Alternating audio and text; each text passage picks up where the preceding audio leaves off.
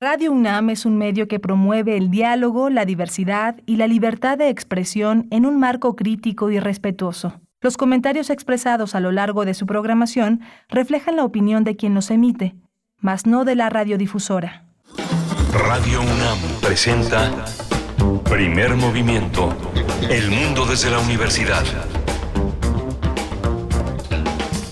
Muy buenos días, bienvenidas, bienvenidos amigos de Radio UNAM. Inicia primer movimiento hoy jueves 16 de febrero, 16 de febrero del 2023. Son las 7 con 4 minutos de la mañana y estamos en este espacio matutino de Radio UNAM en vivo a través del 96.1 en la frecuencia modulada, el 860 de amplitud modulada y en la web en www.radio.unam.mx en vivo con todo el equipo listo para llevar a cabo esta emisión Rodrigo Aguilar se encuentra en cabina en la producción ejecutiva, Violeta Berber en la asistencia de producción. Hoy se encuentra el señor Jesús Silva en los controles, en la operación técnica de la consola y Tamara Quirós en las redes sociales, arroba P Movimiento en Twitter, primer Movimiento UNAM en Facebook y por supuesto Miguel Ángel Quemain frente al micrófono en la conducción. Buenos días, Miguel Ángel. Hola Berenice, buenos días a todos nuestros amigos que están ya desde muy temprano siguiendo la programación de Radio UNAM. Hoy tenemos un menú muy interesante, vamos a hablar de bicicletas. Vamos a, arrancar con esta eh, un taller, eh, una mecánica básica para bicicletas, un taller gratuito hartos de no saber cómo cambiar una cámara. Bueno, pues vamos a hablarlo con Nicole, eh, Nicolás Álvarez y Casa Ramírez. es responsable del área de movilidad sustentable en la Coordinación Universitaria para la Sustentabilidad.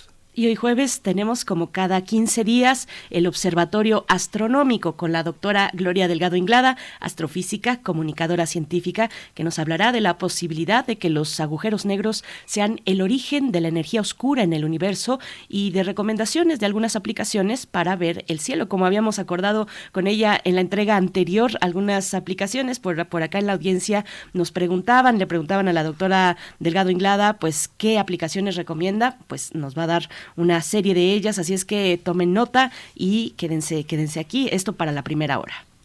Vamos a tener también eh, eh, la presencia nuevamente de este trabajo que ha hecho Laura Emilia Pacheco en, con Radio UNAM, con la coordinación de la cátedra eh, José Emilio Pacheco. José Emilio Pacheco siempre esta presencia de la literatura a partir de una lectura profunda, perentoria de la obra de José Emilio Pacheco.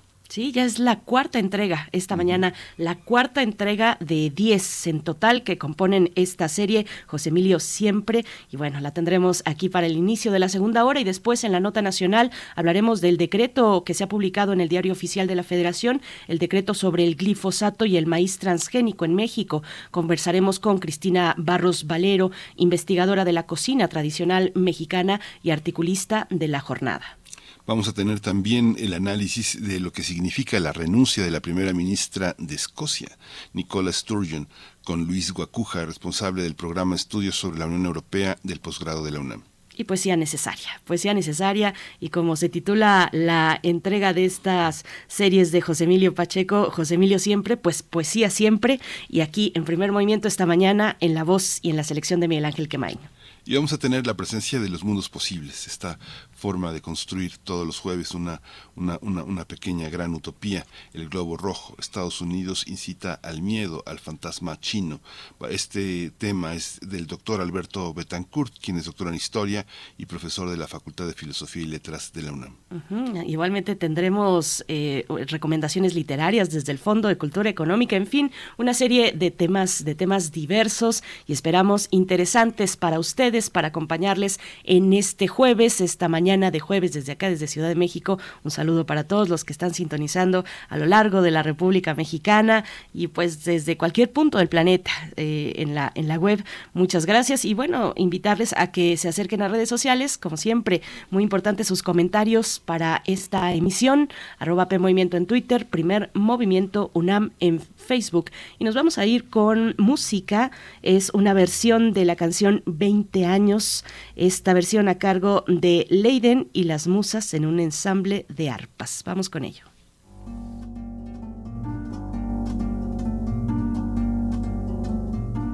¿Qué te importa que te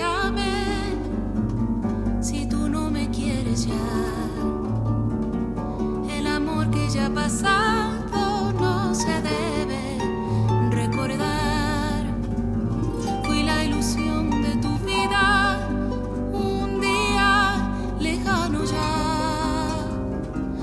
Movimiento.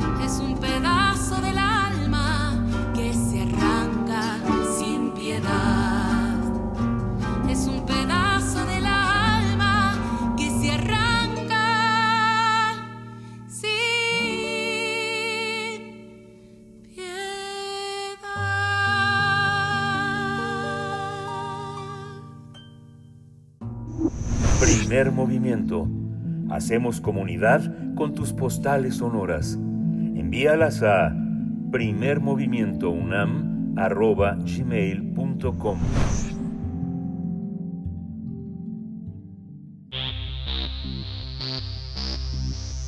De festivales, ferias y más. Recomendaciones culturales. En México cada vez es más común ver a personas a bordo de sus bicicletas rumbo al trabajo, trasladándose a la escuela o rodando para hacer compras. En las grandes ciudades este estilo de vida se ha ido adaptando poco a poco al destinar ciclopistas o carriles exclusivos para ciclistas. Además, decenas de ciudadanos optan por este medio de transporte porque implica un ahorro de dinero, es ecológico, se llega más rápido al destino y mejora las condiciones de salud, pues implica actividad física. El ciclismo es una actividad que permite el aumento de la producción de endorfina, una sustancia que provoca en el cuerpo una sensación de bienestar y felicidad, aliviando el sentimiento de dolor o tristeza además de ser una gran opción cuando se enfrentan cuadros depresivos, ya que el uso de la bicicleta favorece a la disminución del estrés. Si apenas te estás interesando en el ciclismo o ya eres un amante de la bicicleta, pero quieres aprender mecánica, la Coordinación Universitaria para la Sustentabilidad del COUS y Laboratorio de Movilidad de la Facultad de Arquitectura te tienen una buena noticia. Así es, la buena noticia es que a partir del 17 de febrero, es decir, el día de mañana, inicia, eh, mañana será la primera sesión del taller de mecánica para ciclismo urbano, que se impartirá en el anexo de la Facultad de Arquitectura, doctor Jesús Aguirre Cárdenas, ubicado en Ciudad Universitaria. Se van a impartir cuatro sesiones para que se pueda rodar de forma segura y aprender las herramientas básicas de ajustes. Las clases van a iniciar de 11 y 30 de la mañana hasta las 13 horas. En caso de estar interesado en participar pero no se pueda asistir al primer taller, no hay que preocuparse porque se abrirán nuevas fechas durante este semestre pues vamos a tener una charla sobre este taller para aprender sobre herramientas, los arreglos y ajustes básicos para rodar de manera segura en bicicleta. Nos acompaña en, en esta mañana Nicolás Álvarez y Casa Ramírez, eh, es el responsable de movilidad sustentable de la COUS de la UNAM. Y bueno, es un gusto conversar contigo, Nicolás. Bienvenido, porque la bicicleta nos hace más felices, eso sin duda. ¿Cómo estás? Hola, muy buenos días. Gracias por la invitación al programa. Es un gusto estar aquí con ustedes. Muchas gracias, Nicolás. Pues, ¿qué, qué, ¿cuáles son los principales problemas? Pinchazos, cadenas rotas, rayos que no funcionan, rayos que se rompen, cambios que no funcionan. ¿Cómo entender que antes de subirse a la bici lo que va a pasar? Sí, la intención de, del taller es justo reforzar y enseñar como las, la estructura básica de la bicicleta a todas las personas, estudiantes o gente de la comunidad UNAM, que está empezando a moverse en bicicleta, que está empezando a ver que es una buena alternativa de una buena buena herramienta de movilidad, pero que todavía no conoce cómo arreglar los los problemas más básicos que le pueden suceder, en el día a día, ¿no? Entonces, eh, pues lo, lo más básico, lo que a todo mundo que empieza a andar en bici le pasa es el pinchazo, ¿no? En la llanta y, y a partir de ahí, pues hay toda una serie de problemas como ajustes en los cambios, cómo regular bien la posición en la bici para evitar lesiones en el mediano y largo plazo, este, los ajustes básicos de seguridad, como tener los frenos en buenas condiciones, saberlos ajustar para salir a rodar y además de eso en el taller se darán una serie de pues una introducción a los elementos más básicos de seguridad que, que la gente debe conocer antes de salir a rodar, ¿no? Nicolás, porque bueno, sí, es todo un mundo fascinante el de las bicicletas. Hay que saber qué tipo nos acomoda para empezar, por ejemplo, para empezar a rodar, porque pues uno no va a agarrar una de piñón fijo, es bastante complicado, requiere de mucha pericia y además para recorrer las calles de una ciudad como esta, pues eh, solamente me parece, yo cuando veo a alguien de, eh, que va montado en una bicicleta de piñón fijo, pues mis respetos, eh, porque se requiere de esa pericia. pues cuéntanos un poco más, finalmente es eh, un taller como este que atiende a las necesidades de eh, pues de la comunidad universitaria. Eh, cuéntanos un poco pues de esas necesidades de movilidad que encontramos para llegar al, al campus de Ciudad Universitaria, qué es lo que digamos con qué intención planean y qué tipo de necesidades piensan cubrir con un taller como este que es gratuito. Sí, mira, creo que en la introducción que, que dieron ahorita en el programa fue muy buena porque plantean como el panorama general. Eh, básicamente hay como tres problemáticas, ¿no? Lo que se, lo que tiene relación con la infraestructura, que son visitacionamientos y ciclovías. Entonces, en las ciclovías, pues hay mucha relación con las ciclovías de acceso a Ciudad Universitaria, ¿no? Y también las que ya existen en, en la UNAM y las que faltan por hacer. En visitacionamientos es un tema que se está también trabajando aquí en la, en la COUS y estamos impulsando que las diferentes facultades y entidades pues pongan visitacionamientos seguros, eh, que tengan un buen diseño, que tengan zonas de paso y en donde la gente esté todo el tiempo viendo las bicis como para desincentivar el robo y también comunicar cómo las bicicletas se deben de amarrar. Y por último está el tema de la educación vial. Entonces en educación vial pues es la cultura que existe que es una cultura que, hay que seguir empujando y seguir promoviendo porque haya más respeto hacia el ciclista, que es pues un, un, elemento de, digamos, en el panorama de la movilidad que es muy vulnerable. Y también está el tema del conocimiento atrás de la bicicleta, ¿no? Entonces, este taller ataca ese último punto, el tema de, la educación en torno, en torno a, la, a la bicicleta. Entonces, nosotros creemos que si comunicamos con un programa de educación muy básico, estos elementos mínimos de seguridad que tienen relación con la mecánica, que tienen relación, lo acabas de decir muy bien, con los tipos de bicicleta que existen, que no es lo mismo para nada utilizar una bicicleta fixie de piñón fijo a utilizar una bicicleta de montaña en la ciudad. Entonces, nuestra intención es comunicar todos los tipos de bicis que hay, las el tipo de rodadas, eh, cómo pueden cómo uno puede eh, jugar con todos estos elementos al final para, para sentirnos más, más cómodos, más cómodas, rodando en la Ciudad de México y pues con la intención de, de hacer crecer esta cultura que yo creo que es un movimiento que, que a partir de la pandemia ha crecido exponencialmente en todo el mundo y, y también en las ciudades de América Latina. Entonces, en ese sentido, pues la UNAM tiene que ser punta de lanza y promover este tipo de, de, de este, este estilo de, movilidad, ¿no? Que además es todo un estilo de vida que está relacionado con, con mejoras en la salud y pues también mejoras en, el estado de ánimo. Al final el mensaje, el mensaje que hay de fondo es que andar en bicicleta también nos hace seres humanos más felices. Eh, fíjate que, Nicolás, eh, durante la pandemia, este, caminaba por la Roma y dije, a ver, hay una tienda de bicicletas por allá, voy a preguntar cuánto me cuesta una bicicleta. Y me dijeron, bueno, aquí hay, aquí hay en este momento muchas ofertas, a partir de 80 mil pesos puede pensar en una buena bicicleta. Pero después pasé por una casa de empeño y vi una bicicleta bastante interesante en mil pesos. Entonces dije, bueno, este, ¿cómo, cómo elegir una buena bicicleta. Si alguien la empeñó era porque necesitaba dinero y dejó su buena bici. O cómo, cómo entender esa parte. ¿Qué es un piñón fijo? Las que tienen las ruedotas gruesas, las que tienen bicicletas de montaña, las que la tienen muy delgada. ¿Cómo elegir? ¿Qué, ¿Cuál es la bicicleta para uno? Sí, mira, yo creo que ahorita podríamos hablar en específico de las bicicletas urbanas que es un estilo que, que es una mezcla porque no son bicis de ruta, las bicis de ruta son estas bicis que tienen las llantas muy delgaditas, son bicis muy rápidas, eh, en donde tú vas en una posición un poco más agachado.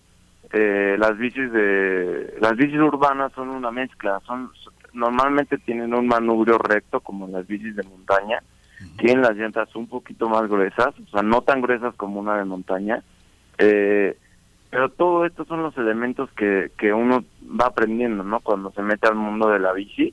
Entonces, como dices tú, también este la intención de, de generar este espacio, este taller, es crear un poco un lugar en donde la gente que está empezando a andar en bici pueda acercarse y preguntar sobre esto, ¿no?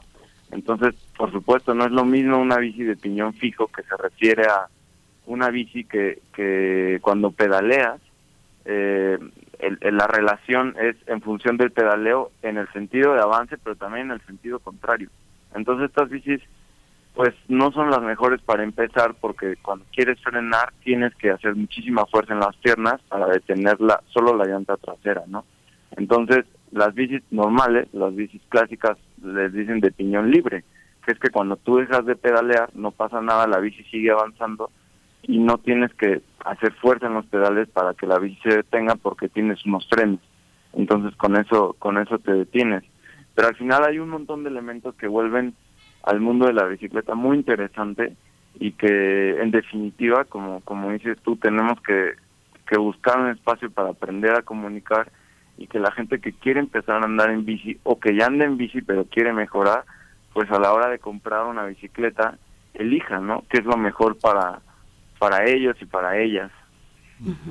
Sí, bueno, eh, qué, interesante. Es que son, eh, como dices, es todo un estilo de vida, eh, lo dices bien, es todo un mundo, además, detrás de los tipos de bicicleta, los aditamentos que les podemos colocar para pues que nos apoye la bicicleta en nuestras actividades cotidianas. Hay personas, hombres y mujeres, que llevan a sus hijos a la escuela en, en bicicleta también y adaptan algunos mecanismos para que toda la familia vaya en, la bicicleta. algunas bicicletas como las de ruta que ya mencionaba yo, yo tengo una de esas por azares del destino y sí son muy rápidas, pero también son poco estables con respecto, por ejemplo, a las urbanas, ¿no? Y además las bicicletas de, de, ruta, pues siento yo, o no sé si es porque la manejo mal, pero que son más susceptibles a, a poncharse las llantas, ¿no? Por ejemplo, hay todas ese, un montón de, de cuestiones eh, y de dudas en torno a las bicicletas, pero también hay temores. Eh, Nicolás, también hay temores, personas, personas indecisas. Eh, ¿Tú crees que vamos avanzando un poco más en la cultura del respeto al, bueno, primero, por supuesto, al peatón que está en la pirámide como la, la, parte más importante en la movilidad y después a las bicicletas, eh, a los ciclistas, ¿tú crees que hay, hemos avanzado en esa cultura de respeto? Pues mira, sí, sí hemos avanzado. Yo creo que el avance ha sido como por pulsos. Eh, de pronto vimos que la pandemia generó un espacio de reflexión y de conciencia sobre la movilidad importantísimo que, que dio como pie a que existieran una cierta una pues, unos ciertos cambios en la Ciudad de México y en otros espacios fuera de la Ciudad de México. Entonces, esta reflexión ha llevado a cambios en infraestructura, a mejoras en, en la en la manera en la que nos movemos eh, pero falta mucho, falta mucho. Yo creo que en ese sentido también pues la universidad ha sido punta de lanza con el programa de Bicipuma, que es muy exitoso y actualmente mueve casi seis mil estudiantes al día, que no es no es poca cosa, pero todavía falta, ¿no? Yo creo que yo creo que desde la Coast creemos que todavía hace falta, por ejemplo, en los circuitos viales de la universidad todavía no está establecido cuál es el carril de circulación para él o la ciclista, ¿no? Y en, cambio en el resto de la Ciudad de México, pues el reglamento de tránsito metropolitano, pues está muy claro que el carril derecho es el carril que, que en el cual tenemos derecho a circular, ¿no? Entonces, de pronto uno entra a la universidad que aunque tiene un flujo vehicular menor, y hay que reconocerlo, y tiene el sistema de Pumabús que hay que aplaudirlo, eh, todavía hace falta como, como generar pues instrumentos que comuniquen de una manera más eficaz por dónde uno puede circular una vez que entra a la universidad, ¿no? Eh, lo que ya decía ah, en, la introducción, lo de los visitacionamientos, pues es algo que se tiene que seguir empujando. Y por último, y sí, que bueno que lo mencionas, el tema peatonal es fundamental. El 70% de, la, de las y los estudiantes, en la, al menos en ciudad universitaria, se mueven a pie en sus traslados cotidianos. Entonces son miles y miles de viajes que se hacen a pie y al final lo que lo que hemos visto es que la infraestructura peatonal dentro de la universidad también todavía le hace falta le hace falta muchos cambios. Al final la, la universidad fue pensada para moverse en circuitos internos pero ya se rebasó. Eso fue una idea que se pensó en los años 70 y fue muy innovadora pero ahorita somos ya tantos y tantas transitando entre la universidad de diferentes maneras que tenemos que empezar a repensar nuevas maneras de movernos y empezar a repensar también cambios en el campus. Este y, bueno, yo te diría que, que, ahí vamos, ahí vamos, pero que todavía hace falta muchos cambios en, a nivel de conciencia y a nivel de, de, empatía, ¿no? También con, con la gente que, que no tiene un coche o que no quiere moverse en autobús y que, que ven que es viable y es importante también activar al cuerpo, ¿no? En, nuestra movilidad cotidiana. En, en, Bicipuma eh, lo primero que te dicen es que cuando elijas la bicicleta revises frenos, aire y cadena y si notas alguna anomalía hay que reportarla. Pero ¿cuáles son las principales anomalías que puede uno tener en una bici a, a pesar de frenos, aire y cadena? ¿Qué es lo que uno tiene que observar la dinámica, la alineación de las llantas, la altura, qué es lo más, qué es lo, qué otras cosas son fundamentales, además de que el casco es imprescindible, ¿verdad, Nicolás? Sí, bueno, el casco es fundamental, está más que demostrado que el casco evita lesiones graves eh, o fatales eh, en porcentajes muy altos, entonces es una es una herramienta fundamental. Como bien lo dices, sí, las más importantes es checar la presión de las llantas, por supuesto que la cadena esté lubricada. Muchas veces las, las bicis van haciendo mucho ruido porque les falta lubricación. Entonces esa parte siempre hay que revisarla. Y lo más básico es la altura del asiento. O sea, yo creo que tenemos que empezar a, comunicar cómo debe uno ajustar el asiento para ir pedaleando de forma cómoda eh, y evitar lesiones, que es lo que decía como, como al inicio, ¿no? Eh, por último, yo diría que a veces los, en nuestros traslados, pues eh, sobre todo en esta época del año, cuando oscurece temprano, pues tenemos que venir preparados y preparadas y traer siempre luces, luces para que justo los coches nos vean y evitar accidentes, ¿no? Entonces, eh, de por sí somos vulnerables los ciclistas, pues en, la noche yo creo que todavía más. Eh, entonces yo diría que esos son como los elementos básicos para para revisar en una bicicleta y checar que siempre tengamos, ¿no? Como una lista. Sí, ah, eh, eh, me quedo pensando en esto del asiento, que sí es todo un tema con las bicicletas, porque a veces a los principiantes puede parecerles mejor un asiento bajo, ¿no? Por esta seguridad de estar más cerca del piso, de tocar el piso con los pies, eh, pero, pero, pero bueno, eso implica también un esfuerzo físico mayor, un avance menor, con menor seguridad, velocidad, digamos, y también incluso puede llegar a algún tipo de lesión al momento de que la pierna no, no esté completamente cuando estás eh, dando el pedaleo, sino que se queda pues flexionada la pierna. Eh, nos dice por acá Ecauyotl, nos dice, hola, hasta que vives la ciudad en bici, es como sabes cuál es para ti. qué tipo de bici es para ti. No es, no, no es lo mismo la banda joven que le gusta lo divertido y la fixie le, le parecerá genial, o si vives en Ecatepec con un montón de baches, pero en cualquier modalidad es la mera neta, la bicicleta. Gracias por ese comentario. Y bueno, también la bicicleta nos brinda autonomía. Eh, Nicolás Álvarez, desde hace un tiempo atrás, ya varios años atrás, vemos, por ejemplo, eh, este tipo de talleres de mecánica para, para mujeres, ¿no? Por ejemplo, ya tienen, ya tienen su tiempo y, y, eso, la idea de, de, autonomía que hay detrás de un tipo de movilidad como la bicicleta. Te pregunto eso, que nos compartas un poco de esa cuestión y también hace un momento que eh, nos comentabas que el 70% del estudiantado se mueve a pie en sus traslados cotidianos. ¿Sabemos cuál es el porcentaje de, de ciclistas dentro de la universidad? Pues mira, es muy bajo, en realidad no llega ni al 2%. Eh, pero lo interesante es que el potencial es muy alto. En la última encuesta que, que hicieron para el regreso seguro a la universidad, se dieron cuenta que en promedio el 10% de la población estudiantil en las facultades de ciudad universitaria tiene bicicleta en su en su hogar y puede venirse en ella. O sea, que vive en un, en un radio no mayor a 8 kilómetros y descontando la zona de las cañadas de La Magdalena, Álvaro Obregón y Tlalpan entonces al final es un porcentaje que no es menor, ¿sabes? si uno traduce eso en números, en números totales, al final, si en CEU hay aproximadamente 300 mil estudiantes, más o menos, pues estamos hablando de que 30 mil tendrían la capacidad de llegar en, en algún momento de la semana en bicicleta a la universidad, ¿no? Entonces, eh, no es menor, no es menor este número y por supuesto que si impulsamos este tipo de medidas como talleres para los estudiantes, como mejores en visitacionamientos, mejoras en los circuitos viales y en la educación, eh, pues este número eventualmente va, va, va a seguir creciendo. ¿no? Perderle, perderle el miedo. En Ciudad Universitaria hay 14 módulos. Calcula Bicipuma que son 5.000 viajes diarios y que hay en el espacio universitario estos 14 módulos pues están en ciencias, en el estadio Tapatío Méndez, en el anexo de ingeniería, en química, en medicina, en derecho, en filosofía y letras, en arquitectura, en ingeniería. Solo hay que entregar la credencial resellada y generar un NIP de cuatro dígitos y te prestan hasta el casco.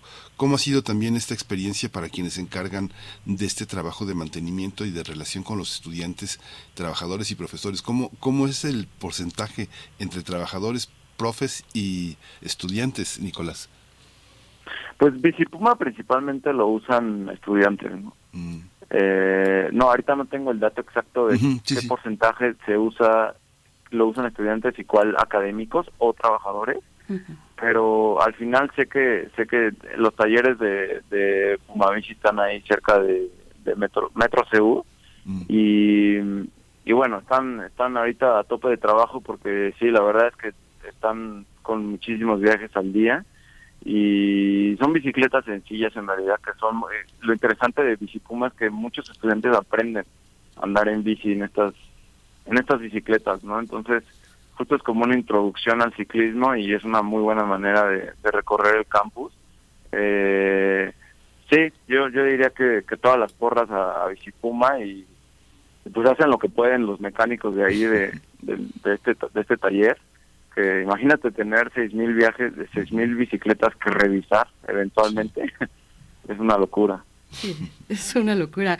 Eh, Nicolás Álvarez y Casa Ramírez, eh, pues eh, en temas de movilidad sustentable de, de, la COUS, la COUS trabaja transversalmente con otras instancias de la UNAM, como es la comunicación, los proyectos que pueden llegar a impulsar desde la COUS en temas de movilidad sustentable, pues con facultades, con escuelas, con direcciones. Háblanos un poquito de ese trabajo con otras instancias de, dentro de la universidad. Sí, por supuesto. Pues sí, mira, lo, lo dijiste muy bien. La causa al final es una coordinación, ¿no?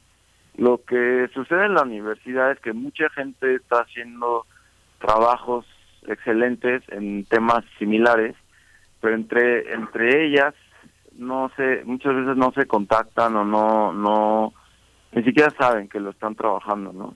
Entonces eh, es un universo, finalmente, como bien lo dice su su nombre, universidad, y la coordinación tiene esta función de conectar como esta gente a través de proyectos concretos, ¿no? Y encontrar soluciones para, en, en, en el caso de la movilidad, para incentivar la movilidad, sobre todo peatonal y, ciclista. Entonces, eh, trabajamos con facultades, trabajamos con, hemos trabajado con, con diferentes también institutos para, para promover eh, este tipo de, de, proyectos. Entonces, al final es, se vuelve una, se vuelven experiencias y proyectos que aterrizados son el producto y el esfuerzo de, de gente, de, de, expertos y expertas que están en, el tema y, y también de los sectores administrativos que siempre están ahí como al final en, en, siguiendo los pasos para que los proyectos se puedan realizar. Entonces, en ese sentido, pues es un trabajo muy rico que, que genera movimiento transversal en, a, nivel de a nivel de administrativo, a nivel académico y también en este caso en el del taller pues lo que estamos haciendo es bajar también esto a, nivel estudiantil, ¿no? Para que se mueva también en, en ese espectro. ¿Hay algún momento en el que uno pueda hacer el mantenimiento total de la bici? Yo la dejé parada un rato, fui fui a que la pusieran en orden y me parecía me parecía un poco elevado el precio, entre 300 y 600 pesos fue lo que vi. ¿Esto lo puede hacer uno? ¿Lo puede llegar a hacer uno con un kit mínimo de herramientas, Nicolás? Sí, mira, el, mantenimiento básico, por supuesto que se lo puede hacer uno. O sea, lo, principal es que la bicicleta tiene que estar limpia, como para evitar el desgaste de las piezas. Mm. Eh, y después puedes, eh, digamos, enfocarte a los elementos principales como la cadena, el lubricado, eh, checar que los frenos estén bien, que no están complicados si son frenos manuales, revisar el tema de los forros y de los cables que van en el sistema interno. eventualmente la verdad es que las bicicletas sí, sí se las tienes que llevar a, un mecánico. Sí, sí llegas hasta un punto de conocimientos, ¿no? Por supuesto que si, si sigues aprendiendo y sigues trabajando, que en realidad hay muchos mecánicos que yo creo que estarían dispuestos, mecánicos y mecánicas que estarían dispuestos a enseñar un poquito sobre el mantenimiento, pues ya te das cuenta que no se necesitan tampoco tantas herramientas para darle un mantenimiento un poquito más avanzado llega un momento en donde ya se necesitan herramientas más especializadas que comprarlas, pues ya te sale mejor llevarlas a un taller que comprarte la herramienta, pero ya con lo primero que dije le estás dando una, una vida eh, útil a la bicicleta mucho mayor, ¿no? Que la que tendrías si no le das ningún tipo de, de, mantenimiento tú. Entonces, eh, y por último, ya respondiendo a tu pregunta, pues lo más básico es el multiherramientas, eh, que tiene las llaves Allen, que casi todas las bicis funcionan con llaves Allen. Eh, uno tiene que tener siempre también las espátulas para los cambios de, ponchadura y conseguir un buen lubricante. Eh, hay como de todos los todos los precios, pero siempre es bueno tener uno pues o intermedio o, de los de mayor calidad que aunque son un poquito más caros pues sí hacen que la, la cadena y el sistema de transmisión dure dure más tiempo esa multiherramientas te, te saca de varios de varios apuros hay que hacerse de una la verdad con la con la llave Allen y, y bueno son son cuatro sesiones de este primer taller, un taller gratuito de mecánica básica para bicicletas. ¿Qué vamos a encontrar? Eh, ¿Cuál es la temática de los módulos un poco por encima que nos puedas contar? ¿Y quiénes pueden asistir a un taller como, como este? Si no tenemos bicicleta, podemos asistir. Si tenemos bicicleta, la llevamos. ¿Y cómo es la cuestión ahí? Sí, si no pueden, si no tienen bicicleta, sí pueden asistir. Eh, en el, en el registro del, del, taller les preguntamos si tienen bici, si pueden traerla, ¿no? Entonces ahí cuando nos contestan nos damos una idea de cuánta gente sí puede llevarla. Entonces al final con la gente que lleva bici, los que no llevan bici pueden practicar, ¿no? Entonces un poco la intención es que la práctica se haga en colectivo. Eh, y ahorita el, el, primer taller tiene un cupo limitado pequeño para 25 personas, aunque estamos aceptando más. Por supuesto que se aceptan mirones, por si les, les interesa inscribirse a las siguientes sesiones. Que estén atentos a las redes de la coordinación de la COUS, es arroba COUSUNAM en Instagram y Twitter. Entonces ahí estaremos publicando las, las fechas de los siguientes semestres. Y eh, tu, tu otra pregunta fue... Un poco de la temática, sí. Las temáticas. Eh, el primer el primer módulo, el primer la primera sesión se centra en la limpieza de la bici y los ajustes generales para salir a rodar, ¿no? La segunda sesión se centra en, en los, los elementos como de cuando uno tiene que cambiar una, una cámara o parchar una cámara o cómo, cómo es ese, cómo, cómo uno, por ejemplo, quita la rueda de su bicicleta para empezar, le cambia la cámara y la vuelve a montar a su bici, ¿no? Entonces, en eso se, se centra la segunda sesión. La tercera sesión es ajustes de frenos, cómo cambiar unas pastillas, cómo revisar que estén bien este calibrados, cómo los diferentes tipos de frenos que existen, cómo es el sistema interno de cableado. Eh, y la última sesión, que es ya el, el, el, digamos, el más avanzado de esta mecánica básica, que es cómo uno puede tener sus cambios bien, como para que no estén haciendo ruido, para que estén bien ajustados. Entonces ahí explicaremos como los elementos básicos del sistema de transmisión y, y cómo uno puede hacer el ajuste a su bici para que los cambios estén funcionando de manera correcta. Entonces, a grandes rasgos de eso, de eso consta el taller y como ya dije antes, explicarán también algunos elementos de seguridad, tipos de bicicletas. Eh, todo el tiempo estaremos dando como información en torno al, en torno al mundo ciclista, digamos. Pues muchísimas gracias, Nicolás Álvarez y Casa, esta, esta lección. Entre los lubricantes, el WD-40 es el más usado, ¿verdad? Y es el más, es caro, pero, pero es un, eh, sirve para patines, patinetas, para todo, ¿no? Sí, mira, al final, justo como lo mencionaste, el WD-40 en realidad no es un lubricante, este, es más bien como para limpiar. Entonces, eh, en el mediano, incluso corto plazo, lo que hace es que también va deshaciendo la grasa que existe en el sistema de transmisión. Entonces uno le echa WD-40 pensando que está lubricada, pero cuando se seca, se evapora, queda muy seca los elementos de metal. Entonces ahí lo mejor es, lo puedes utilizar como un limpiador, pero luego lo mejor es utilizar otro tipo de lubricante como, hay uno que se llama Finish Line, que es un ah, poquito un poquito más caro, pero también hay marcas ya locales. Hay uno que se llama Atajo, que la verdad está muy bueno y tiene tiene mejores precios bueno, y el, y el más clásico que, eh, que es el, el, más barato que uno tiene que estarle poniendo todo el tiempo, que es el 3 en 1, ¿no? Aunque yo recomiendo más los primeros dos que dije, el finish line y el atajo. Muchísimas gracias, Nicolás. Muchas gracias por esto. Y bueno, pues ahí vamos a estar atentos para inscribirnos, Berenice, ¿no?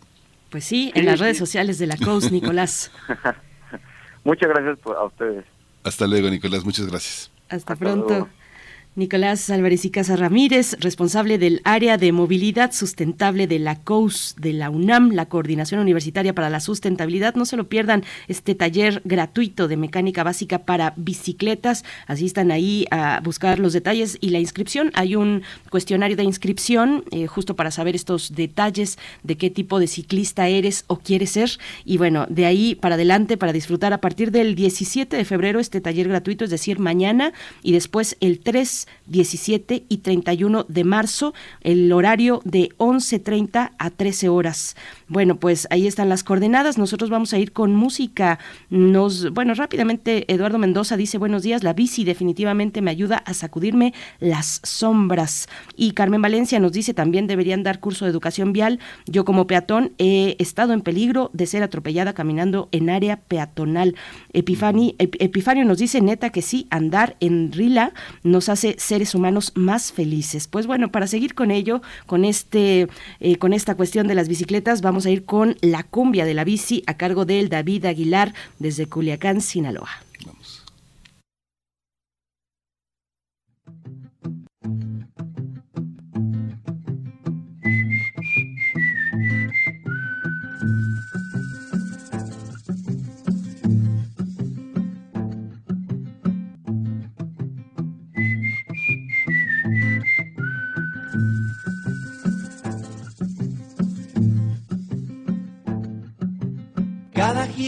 La estrella le da cuerda a la paciencia en la resistencia ante el flujo vial. Tal vez lo más progresista pueda ser lo más sencillo, cual dos tobillos sobre un pedal. Cuando la ciudad va llena, una noble maquinaria en la vida diaria podrá ayudar.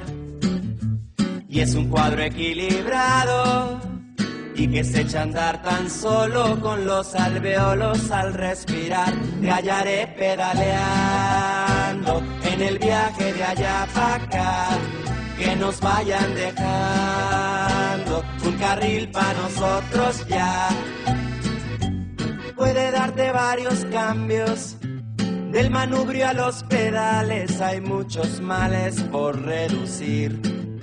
Siempre hay estacionamiento Matas el estrés un rato y es más barato, dímelo a mí. Vámonos bajando panza, vámonos librando venas con la cadena que hace fluir.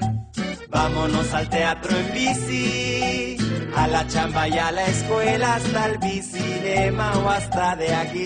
Te hallaré pedaleando en el viaje de allá para acá que nos vayan dejando un carril para nosotros ya. Anda en bici la banda, porque tiene su qué sé yo, cada vez más demanda, porque es mágica, poco no.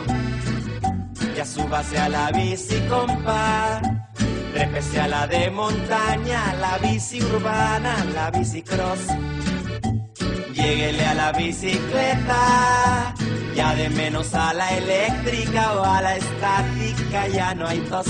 Llegaré pedaleando en el viaje de allá para acá, que nos vayan dejando un carril para nosotros ya. Anda en bici la banda, porque tiene su Primer movimiento Hacemos comunidad en la sana distancia. Del brazo de Orión al universo. Observatorio Astronómico. Le damos la bienvenida a la doctora Gloria Delgado Inglada, astrofísica y comunicadora científica, con este tema, la posibilidad de que los agujeros negros sean el origen de la energía oscura en el universo. Doctora Gloria Delgado Inglada, como siempre, un gusto compartir contigo este espacio. Buenos días, ¿cómo estás? Muy buenos días, igualmente para mí, un gusto también siempre. Buenos días, Gloria, bienvenida. Gracias. Bien, pues vamos con ello, los agujeros negros. Así es, pues bueno, el, artículo del que les quiero hablar sugiere justamente eso, que los agujeros negros podrían ser esa fuente de energía oscura. Pero antes de entrar de lleno al artículo, les quiero poner un poquito en contexto. Las observaciones que hay del universo nos dicen que se está expandiendo desde el inicio. Pero lo que es sorprendente es que esa expansión se está acelerando. Es decir, las galaxias se están alejando unas de otras y lo hacen ahora más rápido de lo que lo hacían en el pasado y en el futuro lo harán más rápido de lo que lo hacen ahora. Y es sorprendente porque la gravedad, que es la fuerza que, funciona a grandes distancias y que es atractiva, pues nos dice que el universo en realidad debería estar frenándose. La gravedad tiende a concentrar, a juntar la materia y lo que observamos es que se está separando, se está alejando. Entonces se llamó energía oscura a, a que no sabemos qué es, que se intenta, no, perdón, que se necesita incluir en las ecuaciones de la relatividad general de Einstein para que las cosas nos cuadren. Es decir, la energía oscura es lo que hace que la materia se aleje a pesar de la gravedad, ¿no? Seguramente algunos ya conocen esta anécdota de que Einstein, cuando estaba trabajando en esta teoría, se dio cuenta de que las matemáticas lo que le decían es que el universo no era estable, o se estaba contrayendo o se estaba acelerando. Y en ese momento pues no, no le gustaba mucho esta idea, no le convencía y entonces añadió esta conocida constante cosmológica que lo que hacía es hacer que el universo fuera estable como, como Einstein creía que era, ¿no? Pero después Hubble descubrió que el universo, pues efectivamente se está expandiendo y entonces Einstein tuvo que reconocer que, pues haber metido esa constante había sido un error. Pero la vida da muchas vueltas y más adelante se descubrió, como decía, que la expansión es acelerada. Entonces, de nuevo, se necesita una especie de constante cosmológica para poder explicar las observaciones. Así que, pues al final ese error inicial de Einstein, pues no lo fue tanto. Entonces, las observaciones son las que son y nos dicen cómo se comporta el universo, que se está expandiendo y que además es aceleradamente, pero no nos dicen por qué. no nos dicen qué es lo que está causando esta aceleración, ¿no? Entonces hay que averiguarlo a partir de lo que vemos y de lo que sabemos. La realidad es que podría, quizás no entendemos muy bien cómo está funcionando la, gravedad en estas escalas tan enormes. Sin embargo, sabemos que la gravedad sí funciona bien en muchos otros ámbitos, entonces no hay como un motivo de peso para cambiar esta teoría. Y bueno, por eso se están explorando pues, muchísimas opciones y la realidad al final es que no sabemos qué es esto que llamamos energía oscura, pero que representa el 68% del universo. El 27% es la materia oscura, de la que ahora no vamos a hablar, pero que tampoco conocemos del todo bien, y solo el 5% del universo está hecho de lo que más o menos entendemos, o sea, la materia que forma las estrellas, los planetas, las galaxias, los cometas. Entonces, es, es, a mí eso me gusta recordarlo porque el 95% del universo es algo desconocido por nosotros hasta el momento a pesar de lo muchísimo que sabemos, ¿no? Bueno, volviendo un poco a la energía oscura, pues como decía, ha habido muchas propuestas, pero ninguna contundente, ninguna que, que funcione, ¿no? Realmente. Entonces el problema sigue abierto y entonces en este contexto es el que han llegado estos dos artículos que se publicaron ayer y que son fruto del trabajo realizado por unas 20 personas de nueve países. Y la idea que está de fondo en realidad se propuso en los años 60 y lo que dice es que los agujeros negros o los hoyos negros tienen una energía de vacío, que podemos pensarla como una manera en la que la energía oscura se muestra. Es decir, algunos agujeros negros tendrían energía oscura. Como paréntesis, estoy hablando de agujeros negros supermasivos, que son los que están en el centro de las galaxias y que tienen masas de equivalentes a millones o miles de millones de soles. Es decir, son enormes y, muy masivos. ¿no? Estos hoyos negros van capturando material de todo lo que hay a su alrededor, así que a medida que va pasando el tiempo, pues su masa va aumentando y se van haciendo más grandes. Hay otra forma en que pueden aumentar de tamaño y es cuando se fusionan con otro agujero negro, por ejemplo, cuando colisionan dos galaxias. Y el centro de los agujeros negros se conoce como singularidad. Y bueno, es un concepto matemático que nos habla al final de una masa enorme, infinita, en un espacio diminuto. Y eso es lo que es el centro de los agujeros negros. Pues los agujeros negros de los que nos hablan en este trabajo se les llama en el ambiente de la gente que trabaja en esto como impostores, porque no tienen esta singularidad y además tienen materia exótica en su interior, por ejemplo, energía oscura. Entonces, no son agujeros negros eh, de los habituales, de los que pensamos, sino son agujeros negros muy particulares que, como digo, no tienen singularidad y tienen materia exótica. Entonces son impostores de agujeros negros. Y entonces, bueno, la energía de vacío que mencioné antes es la que estaría haciendo que la masa de los hoyos negros vaya aumentando eh, de una manera distinta a la de tragar estrellas. Es decir, no necesitan consumir estrellas para aumentar su masa sería una consecuencia de que tienen esta energía de vacío en ellos. Entonces esto, que suena muy sencillo, ¿verdad? Es lo que quieren estudiar en, o lo que estudian en este trabajo. Quieren saber si los hoyos negros pueden adquirir las masas que tienen ahora por un motivo distinto a este de consumir eh, material que tienen alrededor. Entonces, lo que quiere hacer este, tipo de este equipo de astrónomos es estudiar cómo va cambiando la masa de los agujeros negros a lo largo de su vida. Pero claro, nosotros no tenemos vida suficiente para poder estudiar uno de estos agujeros negros. Entonces lo que se hace es usar datos de muchos hoyos negros en diferentes momentos de la vida del universo y ver qué pasa con sus masas. Es como si quisiéramos estudiar cómo va cambiando la masa de una persona a lo largo de su vida, pero lo queremos hacer muy rápido, no, no, no queremos eh, seguir la vida de una sola persona y entonces estudiamos a muchas personas en momentos diferentes. Muchos eh, bebés, unos cuantos niños de unos, de unos pocos años, adolescentes, adultos, así. Entonces vamos a ver si hay una relación entre la masa y la edad. Esto es lo que se hace con los hoyos negros. En lugar de estudiar unos 80 o 90 años que vive una persona, pues ellos lo que han estudiado son los últimos 9.000 millones de años del universo. Un detalle muy importante aquí es que solo estudian galaxias elípticas ¿Y esto por qué? Pues porque estas galaxias ya no tienen gas, lo han agotado.